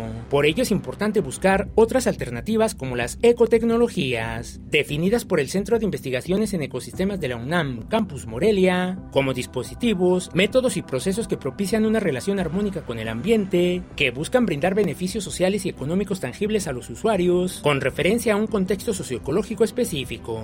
Una ecotecnología son los humedales artificiales, definidos por la misma entidad académica como sistemas acuáticos diseñados para remover la mayor parte de patógenos y nutrientes contenidos en el agua. En este espacio de sustenta conocimos los humedales artificiales instalados en la FES Cuautitlán y la Facultad de Ciencias Políticas y Sociales de la UNAM. Este último forma parte del proyecto Campus Pilotos de la Coordinación Universitaria para la Sustentabilidad. Hoy conoceremos el humedal artificial instalado en la Facultad de Química, diseñado en colaboración con el Grupo Académico Interdisciplinario Ambiental de dicha facultad, la COUS UNAM y el Grupo Multidisciplinario Integral, empresa especializada en este rubro. Conversamos con la maestra Mónica Lucía Rodríguez Estrada, representante de dicha empresa quien nos compartió cómo fue la colaboración. Pues mira, este proyecto nace por la conjunción de varios factores. Por un lado, el Grupo Académico Interdisciplinario Ambiental, Grupo Gaia, con sede en Facultad de Química, ha desarrollado investigación y tecnología de humedales artificiales desde hace muchos años. Y por otro lado, dentro de los ejes de acción de la Coordinación Universitaria para la, Sustentabilidad, o sea, la COUS, eh, pues tienen eh, este uno de los ejes es el tema del manejo integral del agua dentro de la universidad. Y por otro lado, Grupo Multidisciplinario Integral, GMI, que es la empresa a la cual yo represento, se formó hace siete años. Nosotros, eh, los socios y el equipo, pues nos formamos en las, en las filas de Gaia. También tenemos colaboradores pues, de otras universidades e inclusive de otros países. Y nosotros lo que buscamos pues fue sacar la tecnología del UNAM y empezar a implementarla eh, en diferentes sectores, como por ejemplo el, el de educación. Los humedales artificiales tienen diversos beneficios. Por ejemplo, pueden funcionar como aulas vivas interactivas donde los estudiantes, académicos y trabajadores aprenden acerca de las ecotecnologías. Escuchemos nuevamente a la maestra Mónica Rodríguez. Estos humedales artificiales, pues el objetivo es que sean aulas vivas y que sean interactivas, donde la comunidad tenga un acercamiento directo con, con la tecnología, pueda aprender qué es, cómo funciona, aprenda sobre su operación y mantenimiento, cuándo se puede implementar, cuándo no conviene, y pues permite que los estudiantes tengan este conocimiento y lo lleven a sus vidas personales y profesionales. ¿Dónde se encuentra instalado y cómo funciona el humedal artificial de la Facultad de Química? Este humedal se encuentra a un costado de uno de los auditorios de la Facultad de Química y junto a los baños centrales. El área de proyecto es de aproximadamente 70 metros cuadrados, contando la parte de pretratamiento, y la superficie ya propia de humedal artificial es de aproximadamente 15 metros cuadrados. De principio, esperamos tratar unos 500 litros al día. Va a tratar una mezcla de aguas grises con orina, la cual ya está dirigida y canalizada desde los sanitarios de hombres. Y bueno, esta agua se va a tratar con el objetivo de cumplir la norma respectiva para riego de áreas verdes. En la próxima entrega de Sustenta, conoceremos más acerca del humedal artificial instalado en la Facultad de Química de la UNAM. Recuerda que si tienes alguna duda o comentario, puedes compartirlos a través de las redes sociales de Prisma RU o directamente en mi cuenta de ex. Me encuentras como arroba Daniel Medios TV. Para Radio UNAM, Daniel Olivares Aranda. Hay una cuestión de, yo, diría, como es de amor a la tierra. Queremos escuchar tu voz. Síguenos en nuestras redes sociales. En Facebook como Prisma RU y en Twitter como arroba PrismaRU. Bien, y depende donde ustedes se hayan encontrado por ahí de las 6:45, 41 de la mañana el día de hoy, sintieron o no este eh, dos microsismos. En la zona de Álvaro Obregón, alcaldía Benito Juárez y algunas otras muy cercanas, pues se sintió, se sintieron estos dos movimientos, estos movimientos telúricos, eh, que fueron dos microsismos que posteriormente supimos que uno fue de 2.8, una profundidad de 3 kilómetros, mientras que el segundo fue de una magnitud de 1.8. Y recientemente, pues habíamos platicado aquí en este espacio, tuvimos esta información de una falla geológica que, pues digamos, se habría eh, como pues reactivado eh, una falla geológica en esta zona de Miscuac de la Ciudad de México. Platiquemos de estos temas. Ya está en la línea telefónica el doctor Raúl Valenzuela Wong, él es investigador del Departamento de Sismología del Instituto de Geofísica de la UNAM. Doctor Raúl Valenzuela, bienvenido. Muy buenas tardes. ¿Qué tal? Buenas tardes. Pues mucho gusto en saludarle. Cuéntenos, pues estos microsismos eh, son parte de esta falla ahí que se tiene sismológica en el área de Miscuac. Seguimos, al final de cuentas, con eh, de pronto estos microsismos que se, se, sienten solamente en algunas zonas. Sí, es correcto. Digo, hemos tenido varios, ¿no? Para hacer un poquito de, de memoria, el 10 de mayo del año pasado, el 12 de diciembre del año pasado, de manera de manera particular tuvimos tuvimos varios eventos de este de este tipo. Y de manera pues muy particular no los del 12 de diciembre 14 de diciembre del año pasado eh, que motivaron este trabajo pues por algunos colegas del, Instituto de Ingeniería de la de la UNAM este que han llevado precisamente a la identificación de esta de, esta de esta falla no de, de, de plateros de plateros Miscuac eh, en este momento es un tanto prematuro asegurar que los sismos que, que tuvimos el día de hoy por la mañana estén también asociados con esta con esta falla. Posiblemente eso mis, colegas de Ingeniería puedan este asegurarlo con, con un poquito más de, de detalle. Este, pero con la localización que tenemos en el Servicio Sismológico Nacional nos muestra que están un poquito más al norte de los que ocurrieron en, en diciembre. eh, dicho esto, pues bueno, a final de cuentas no no es que podamos asignarlos exactamente a esta falla, pero ciertamente lo que sí podemos decir pues es que están ocurriendo pues de, de, en la misma área geográfica geológica de la Ciudad de México ubicados pues hacia hacia el poniente y hacia pues hacia el donde empezamos a, pasar hacia lo que llamamos la la zona de, lomas del, del, poniente de la Ciudad de México. Y pues digo estos fenómenos pues no son eh, nuevos verdad acabamos de mencionar algunos este en el año de 1981 se suscitaron también una secuencia de sismos aproximadamente en esa misma zona podemos hablar de los sismos que tuvimos en 2018 en 2019 que digo de manera general ocurren al poniente de la de la Ciudad de México. Efectivamente, y pues vemos las intensidades, siguen siendo pues lo que podríamos decir muy bajas y por eso tampoco son una alerta sísmica, además de que se generan aquí mismo en la Ciudad de México, no es que venga el temblor de otros lugares, como cuando viene, por ejemplo, de Guerrero, de Oaxaca, que se alerta, eh, tenemos la alerta sísmica, si pasa cierta magnitud, pero hemos tenido, y cualquiera diría, a lo mejor, eh, o muchas personas dirían, como de 2.8 y otro de 1 punto y tantos, pues lo, lo que pensaremos es que se deberían de sentir pues levemente. Y no son jalones bastante fuertes. Quien pues vive en, en la parte de Álvaro Obregón digamos reportaron pues haberlo sentido de una magnitud bastante fuerte. Sí es eso es correcto eh, efectivamente, aunque la, la, magnitud de los eventos es pequeña, si uno se encuentra muy cerca de donde empieza el sismo, nosotros le llamamos el, el hipocentro, este, pues los efectos van a ser más fuertes, más claros.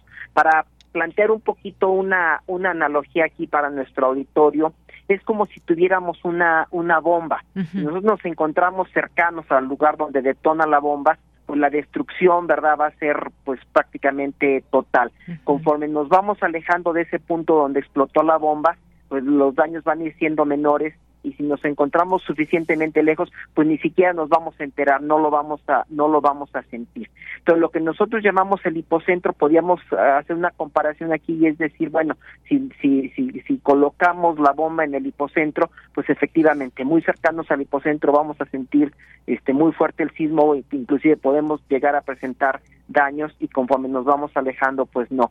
Y en el caso particular de estos sismos que por su magnitud son son pequeños, pues inclusive hay zonas de la ciudad donde pues ni siquiera nos llegamos a, a enterar que, que, que ocurrió este e, este evento.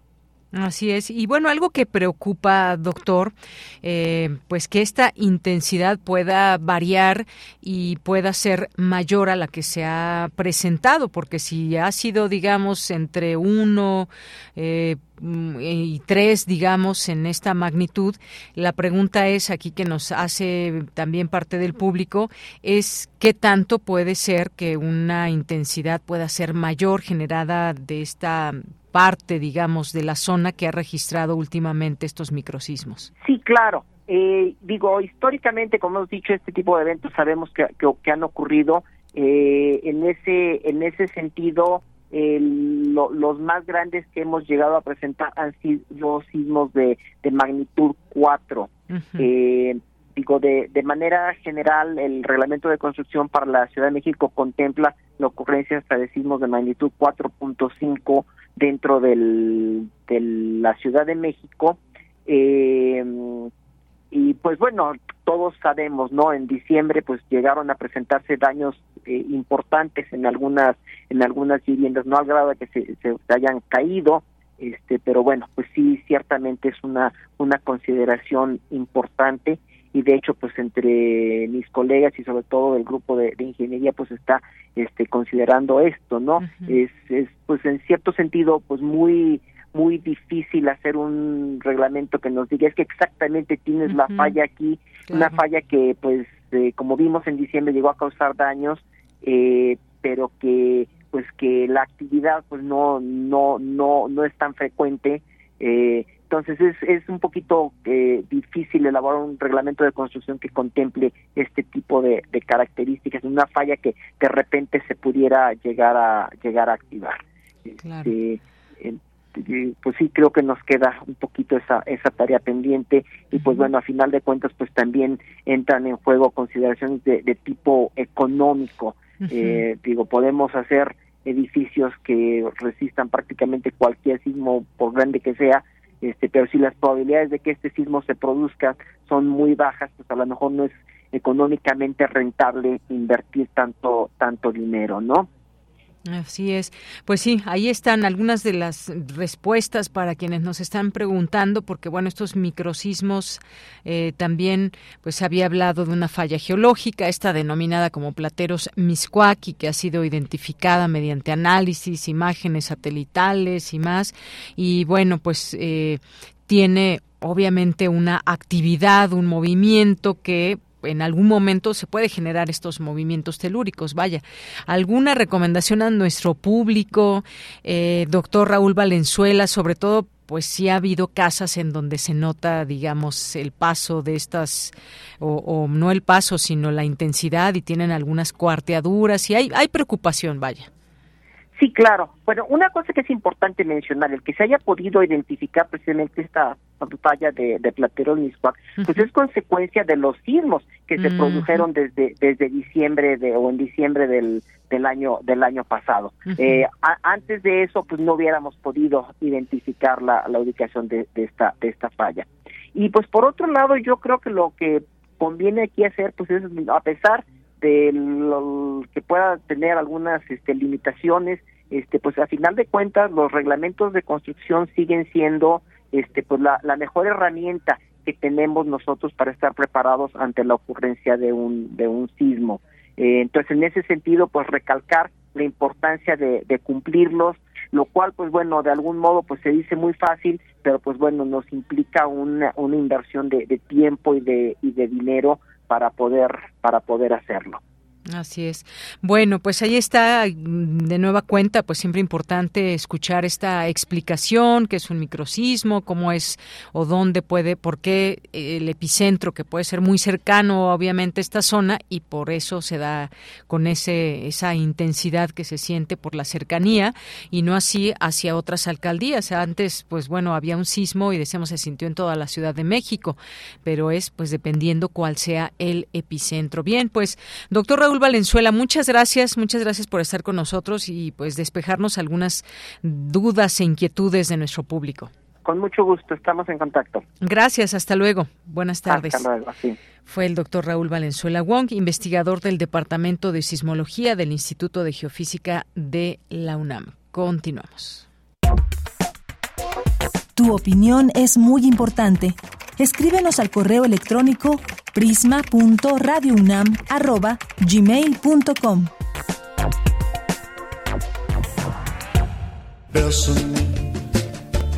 Bésame, mucho.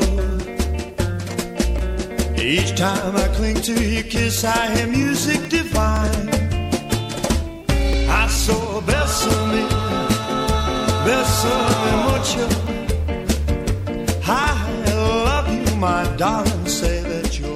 Bueno, y esta versión de Bésame Mucho es de Polanca, cantante, compositor canadiense estadounidense.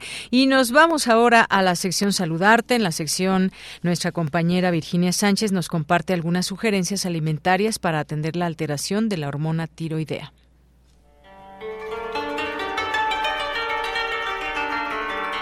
Salud Arte. Podemos hacer de la salud y la alimentación todo un arte.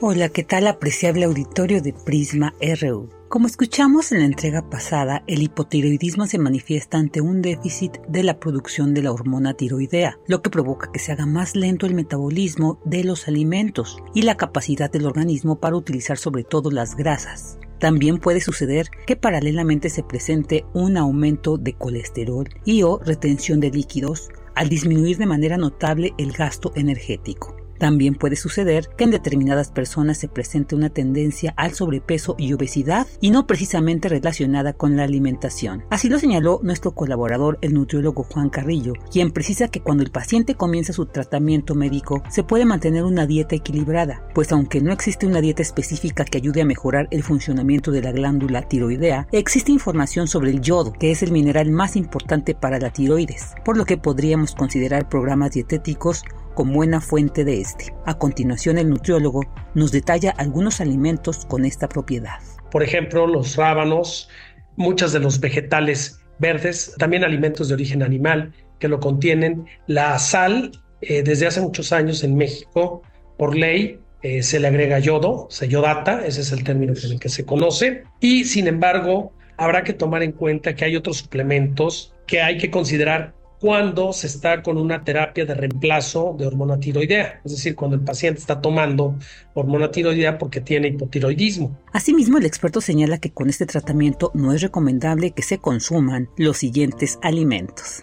Nueces, harina de soya, harina de semillas de algodón, suplementos de hierro o algunos multivitamínicos que contengan hierro, suplementos de calcio, antiácidos, también las fuentes importantes de biotina, de parte del complejo B, que se usan en algunos productos para el cabello, las uñas, no tienen una buena sinergia cuando se está trabajando con medicamentos eh, sustitutores de la terapia eh, para eh, hormona tiroidea. Lo opuesto sucede con el hipertiroidismo, donde se da una pérdida de peso, por lo que se debe considerar que hay alimentos que se pueden consumir en menor cantidad como en el caso del yodo, y aquellos alimentos llamados goitrógenos, ya que tienen sustancias que pueden interferir en la síntesis de las hormonas tiroideas y que están presentes en crucíferas como la coliflor o la col rizada, además de las siguientes recomendaciones. Otra consideración importante es que si se busca que disminuya la concentración de yodo, habrá que también considerar que muchos de los alimentos de la vida diaria contienen yodo en altas cantidades. De alguna manera, la suplementación dietética de una dieta normal de una dieta equilibrada, donde se incrementen frutas y verduras, que son fuentes ricas de antioxidantes y vitaminas, procurar el consumo adecuado de proteínas que apoyan a la reparación y construcción muscular y sobre todo los componentes mismos de la hormona, seleccionar fuentes de carbohidratos complejos, es decir, estos carbohidratos que están en el pan, en las papas, que no, que no son los de la fruta, que, estos ya habíamos comentado en otros programas que se llaman simples, eh, estos se encuentran en cereales integrales, legumbres y nos sirven para tener una liberación sostenida energía. Y también incluye alimentos ricos en ácidos grasos omega 3, como los pescados de aleta azul, que protegen salud cardiovascular. El especialista resalta la importancia de una dieta equilibrada para de igual manera prevenir y algo muy importante, no recurrir a planes dietarios que incluyan hormonas tiroideas, esto solo cuando sean recetadas por la misma manifestación de la enfermedad. Es muy importante tomar en cuenta estas recomendaciones, siguiendo siempre los consejos del nutriólogo y identificando claramente cuál es el medicamento que se está tomando. Llámese esto hiper tiroidismo o hipotiroidismo. Si se fijan, las funciones son antagonistas, como nos lo ha explicado el doctor Emanuel Martínez, y dentro de una dieta correcta, equilibrada, nosotros, si no tenemos ninguna de estas deficiencias, podemos prevenir. También es importante recordar no recurrir a planes dietarios que incluyan hormonas tiroideas jamás. Solamente la suplementación de hormona tiroidea será recomendada cuando exista una deficiencia probada clínicamente de la misma. Hasta aquí la entrega de Salud Arte sobre tiroides. Les esperamos la siguiente semana. Para Radio UNAM, Virginia Sánchez Machuca, en colaboración con el nutriólogo Juan Carrillo. En la producción, Rodrigo Aguilar.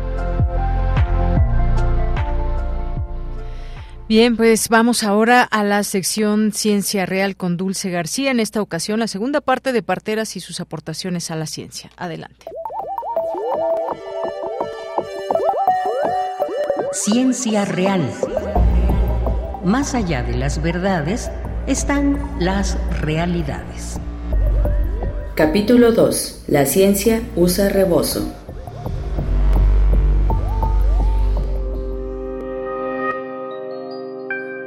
Si doña Isidora se viene para el pueblo, seguro que un niño está por nacer. Allá va a galope la abuela Felipa. La luna se aquieta para darle paso. Dale, caballito, que el niño ya viene. Saludo con mucho gusto al auditorio de Prisma RU. Hoy continúo con el tema de las parteras y su relación con la ciencia. Sabía que hay muchas prácticas médicas que las parteras conocen. Un ejemplo es cómo atender una hemorragia. Y más ejemplos nos los comparte la maestra Nora Serrano, psicóloga, filósofa de la ciencia y aprendiz de partería. Cómo poder suturar en caso de, de desgarre cuando existe el parto, colocar suero, oxígeno, más cosas. Eh, y estas prácticas médicas que las parteras van a aprender aprendiendo, ellas deciden hacer uso o no de estos aprendizajes. Existen algunas parteras que tratan la infertilidad de la mano con exámenes clínicos, eh, por ejemplo, como el perfil hormonal, los ultrasonidos, e incluso hasta inyectan unas vacunas que se desconoce como cuerpo amarillo. Entonces aquí estamos viendo estos tres principios, pues actuando ya en la realidad. Eh, aquí yo utilicé oh, los aportes de, de Iván Illich, que habla sobre la medicalización de la vida incluso, ¿no? De ahí, pues, habla, por ejemplo, de la medicalización de la vejez. La sociedad es medicalizada incluso desde antes del nacimiento, en el embarazo. También con esto se llevó la exclusividad del médico al hospital, el no protagonismo de las mujeres, muchas prácticas necesarias y innecesarias dentro de dichos hospitales y que lo máximo de, de violencia que podemos encontrar en, en el tema de, de, la gestación y del nacimiento, que es la, la violencia obstétrica actualmente antes de que llegaran los españoles, México y otros lugares de Latinoamérica sí tenían conocimiento, sí tenían como este desarrollo de conocimiento a través de prueba. Existe actualmente un conocimiento muy fuerte de la herbolaria que se sigue, se sigue usando. Y bueno, pues en este caso me, me apoyó para, para dar cuenta que, que, la partería tradicional mexicana configura pues posibilidades muy, muy diferentes de existir, de ser y de saber. Y bueno, la partería también es una práctica que introduce a muchas niñas en la ciencia. ¿De qué manera? Escuchemos nuevamente a Nora Serrano. Comienzan muy jóvenes, desde empezaron entre los 12 y 14 años de edad. Muchas de ellas fue por herencia familiar, la mamá, la abuelita u otras mujeres eh, eran parteras y así aprendieron. Otra causa fue por la necesidad, es decir, por el abandono del parte, de parte del Estado para cubrir el acceso a la salud. Entonces, entre ellas resolvían el atendimiento de, de los partos. Y otra muy importante es el don, quiere decir que ya es una habilidad innata eh, con la cual se nace pues no se aprende eso, el ser partera, sino incluso a, través de los sueños y demás, ellas te van relatando que, que así aprendieron a atender el, pa atender partos. Además de que existe una transmisión de conocimiento, lo más importante es que se generan lazos comunitarios y afectivos entre eh, la mujer embarazada y la partera. Esta cuestión emocional es muy importante o resultó ser muy importante en todos los atendimientos de, de las parteras, de los casos de las parteras, que es una contención emocional. Un ejemplo particular es cuando en el posparto se utiliza el rebozo para cerrar la cadera, que en realidad se cierran diferentes partes del cuerpo y esto en la práctica tiene una contención emocional enorme en las mujeres embarazadas, que al mismo tiempo también tienen un eh, papel fisiológico, porque pues sí, literalmente cuando tú vas a parir, tu cuerpo se abre, hay una hormona que se llama relaxina y esta hormona hace que todas tus articulaciones y tus huesos y demás queden más flojos, por decirlo así, para que justo el parto sea más fácil, porque en la cadera, en la pelvis hay un huesito que se llama coxis, es como la cola del, del mono que, que decimos, ese literalmente se mueve completamente, entonces hormonalmente se, se hacen tus huesos y tus articulaciones más flexibles y cuando vienes al posparto y te hacen este cierre de, de, cadera, pero en realidad que es de todo el cuerpo, eh, pues te ayuda físicamente, pero a nivel emocional es así enorme. Incluso sirve como para cerrar todo el proceso de gestación. Y bueno, pues increíble que un rebozo pueda estar relacionado con la ciencia. Espero que este tema les esté gustando, lo tomamos a propósito del Día Internacional de la Mujer y la Niña en la Ciencia. Por ahora me despido, los dejo con una frase con Deyanira Morán, le agradezco mucho su atención y le deseo que tenga muy buena tarde. No hay que temer a nada en la vida, solo tratar de comprender. Marie Curie Queremos escuchar tu voz. Síguenos en nuestras redes sociales. En Facebook como Prisma RU y en Twitter como arroba PrismaRU. Bésame, bésame mucho, como si fuera esta noche la última vez.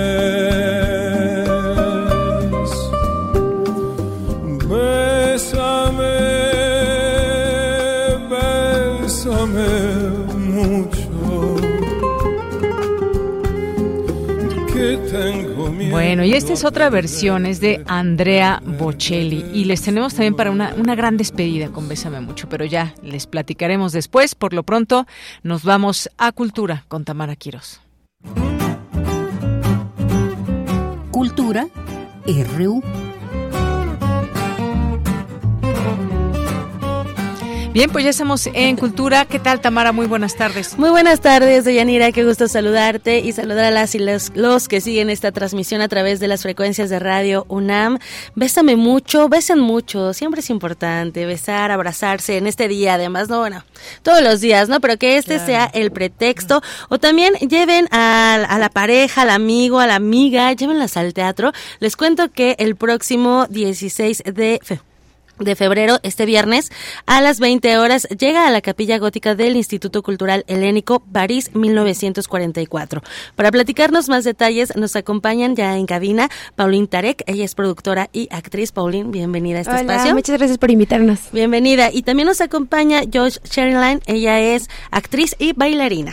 Sí, muchas gracias. Bienvenida, gracias. Joyce. Bueno, chicas, van a estar en la Capilla Gótica. Qué lugar, además, tan maravilloso de este Instituto Cultural Helénico. ¿Qué te parece eh, si nos platicas, Pauline, más de esta historia? París 1994, 1944. ¿Cómo situarnos en esta época? Esta obra se trata de la Segunda Guerra Mundial y también quería hacer algo muy artístico, algo más producido y por eso me encantó el, exacto la capilla del Helénico, uh -huh. que es una obra de arte este, parece que estás en otro país desde que entras y dije, ¿por qué no aventarnos a hacer algo, intentar hacer algo distinto con mucha producción, pero mucha creatividad, ¿sabes? Y justo ahorita que acaban de poner Bésame, vamos, si quieren irse a enamorar. Esta obra es la ideal porque hablamos de nazis con este con francesas y bueno, ustedes ya se imaginarán, pero tenemos un tango, tenemos belly dance, este es cabaret, tenemos bailarinas muy guapas como Joyce como Carla, este Galván, como Daniela Cortés, este, ¿quién más está? Em, eh, Marisol Martínez. Marisol Martínez, este tenemos Laura Luna. Ajá, Eduardo Reza de dirección, este Luis Osorio de guion, este Paco, de, la o. tenemos a Paco de la O de Malo. Ajá. Y bueno, están entrando muchos artistas que nos están apoyando como que a esto se vaya sumando y la verdad es que está increíble el proyecto porque aparte de que pues sí estamos haciendo una cosa muy artística también tiene la otra parte comercial y todo está vibrando. Y aparte es el 14 de febrero, entonces este todo está lleno de amor y muy bien. y platícanos de tu personaje, sobre todo eh, pues de esta parte, ¿no? La corporalidad, cómo llevar a tu personaje pues a esta época, a los ritmos, el baile y hacerlo a través del cabaret. Sí, pues eso sí fue un poco más complicado porque ya es época que obviamente que en, la cual yo no viví.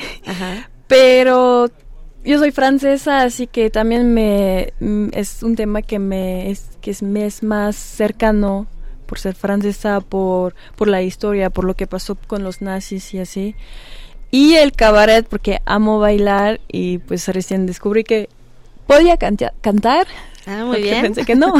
y entonces sí voy a estar cantando también en la obra, bailando, cantando, actuando con mi compañera, con los demás. Diles una frasecita en francés para que se enamoren de ti. Ah. Adelante, Joyce. Je vous aime. Bien, oye, y bueno, eh, hablando de, este es el contexto, ¿no? Nos situamos en, en esta guerra, los nazis, lo que pasa en la, en la vida nocturna, pero también qué pasa en esta historia, ¿no? Eh, ¿qué, ¿qué, es lo que nos cuentan? Pues a través de, de la música, que además hay música en vivo, tengo entendido. Sí, sí. Tenemos a un trompetista que nos mete en la época de los años 40, está increíble. Tenemos a Jaime Botello que está en dirección de todo lo que es la música.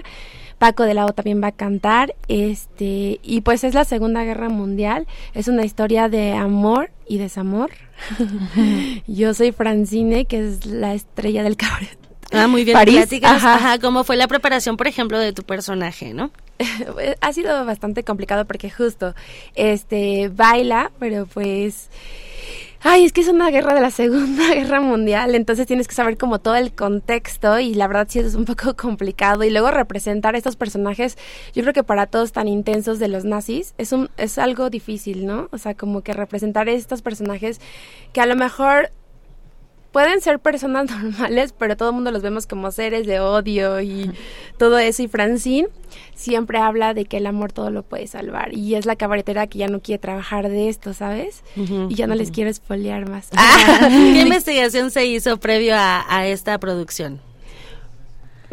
Pero no entendí, ¿qué? ¿Qué investigación se hizo previo a esta, a esta producción, no? Por ejemplo, recurrir a la historia, a videos, ¿no? O sea, también, por ejemplo, al discurso, a este discurso de odio, pero que también, bueno, había muchas personas que, vaya, en, en, todos los tiempos está esta parte, ¿no? Personas que van a la guerra, que no quieren ir a la guerra, pero que tienen que hacerlo, ¿no? Eh, ¿qué, ¿qué, pasa con, eh, vaya, ustedes nos muestran este paralelismo, ¿no? En donde no toda, no todo es odio, no todo es la guerra, bueno, es que también está la otra parte que es la vida. Nos conectamos a esta también en esta época que muchas cosas ya no se basan en el amor, o sea, todo es como el egocentrismo, este, la envidia, o sea, todos tenemos esa parte en nuestra vida, o sea, no es como que nadie tenga más que otra persona, ¿no? Pero siempre el teatro ha servido para dar un mensaje a la humanidad y humanizar el mundo de, de cierta forma, ¿no? Entonces, eh, es retomar como algo algo que es parte de la historia que fue muy difícil y que ahorita lo estamos viviendo en otros países con lo de Irak y todas esas cosas.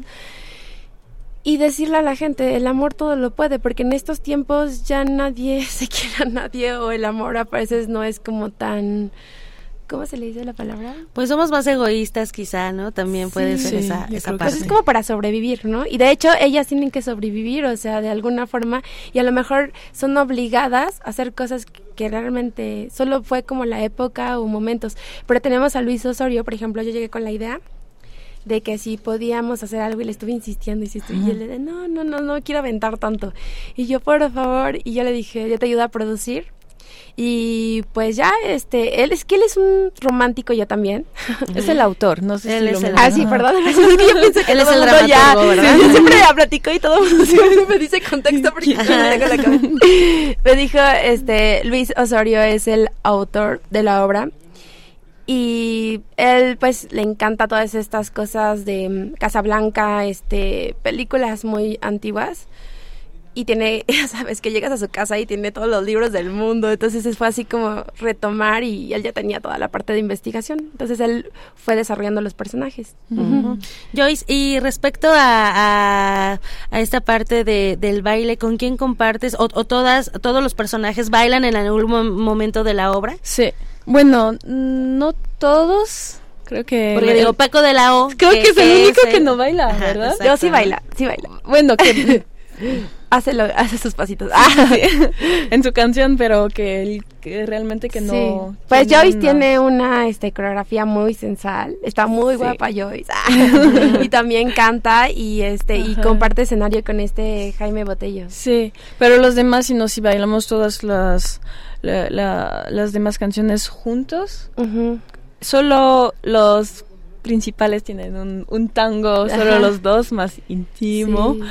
Pero... Pero tenemos sí. el típico can can, Ajá, aunque no lo quise sí. hacer tan típico. Sí, claro. sí, o sea, quise darle como una vuelta a la historia. O sea, sí es la, sí es la misma historia, pero no me quiero ir al cabaret Moulin Rouge de cuando escuchas la canción de típico, ¿cómo se llama? La que cantaba la de Moulin Rouge que sale en MTV en todos lados. O sea, no quería hacer ese típico como vestuario y todo eso, sino quise hacer otra parte de París que es como el cabaret que a lo mejor es un poco descuidado, que no es, o sea, que no es el super cabaret, ¿sabes? O sea, No, no es tan glamuroso. Exactamente, o sea, como realmente, o sea, hacerlo más como, pues más real, o sea, cómo Sí. sienten, o sea, cómo sentían en ese momento, pues es como nosotros, tenemos otra ropa de otra época, pero seguimos sintiendo lo mismo, pero nos hemos hecho más difíciles y a lo mejor somos más de contestar mal o no sé qué, pero pero creo que las emociones siempre han sido las mismas en todas las historias. Claro, Pauline y Joyce se van a estar presentando entonces en la capilla gótica del Centro Cultural Helénico del Instituto Cultural Helénico. Sí, porque una cosa es el instituto Sí. y la otra es el. Centro Cultural Helén- Helénico, tienen razón, pero bueno, es la capilla gótica y para la gente que nos escucha y que quiera transportarse a este París de, del 44, eh, ¿cuáles otras fechas tienen y en qué horarios se estarán presentando? Pues vamos a estrenar este 16 de febrero, pero ya está sold out. Afortunadamente ya, Muy ya bien. está sold out.